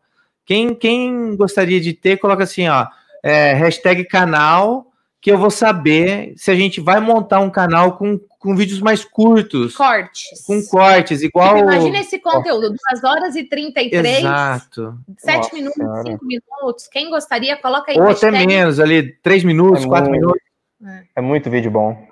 Coloca é. aí, hashtag corte, que nós vamos saber. Exatamente. Que daí a gente vai ver se monta um outro canal para isso. E da minha parte, assim, eu quero enxugar agora meu suor. É, agradecer a participação de todos. Ó, muito bom. A gente já colocou, a gente já colocou, Talita também. É, e a gente vai, então, então acho que vai rolar. Nós vamos preparar, então, nós vamos começar um conteúdo, um canal novo. A gente vai preparar isso tudo com conteúdos mais curtos para tirar dessas lives mais curtas, dessas lives, conteúdos mais curtos, mas de relevância também para que você possa mandar lá no grupo do WhatsApp da sua família, é, para minimizar as brigas de política, você vai lá e manda um vídeo da Gi no meio. Adorei. Família é Uau, quero agradecer a participação do Junior Souza. Beijo, Junior Souza. Obrigada, Felipe, do fundo do meu coração. Eu que agradeço, foi maravilhoso.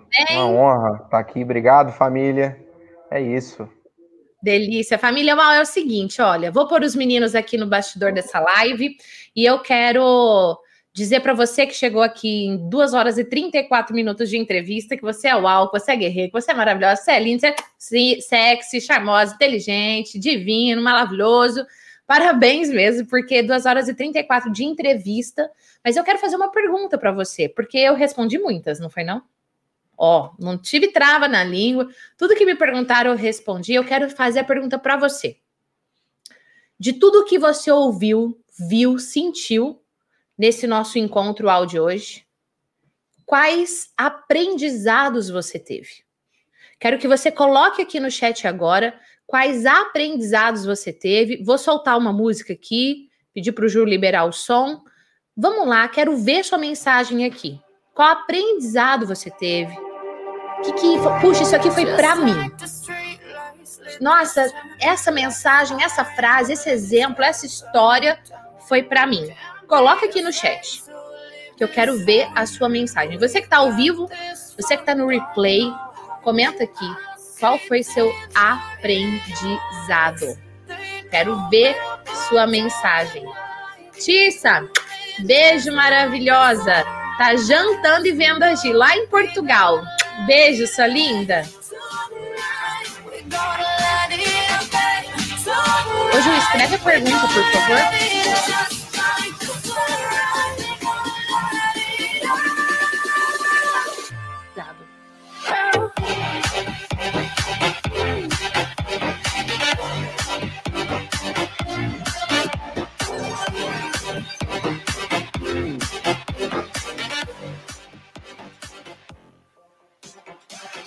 Brumor falou: respeitar a história que não conheço por trás do sucesso que vejo. Maravilhosa, amei essa frase, viu?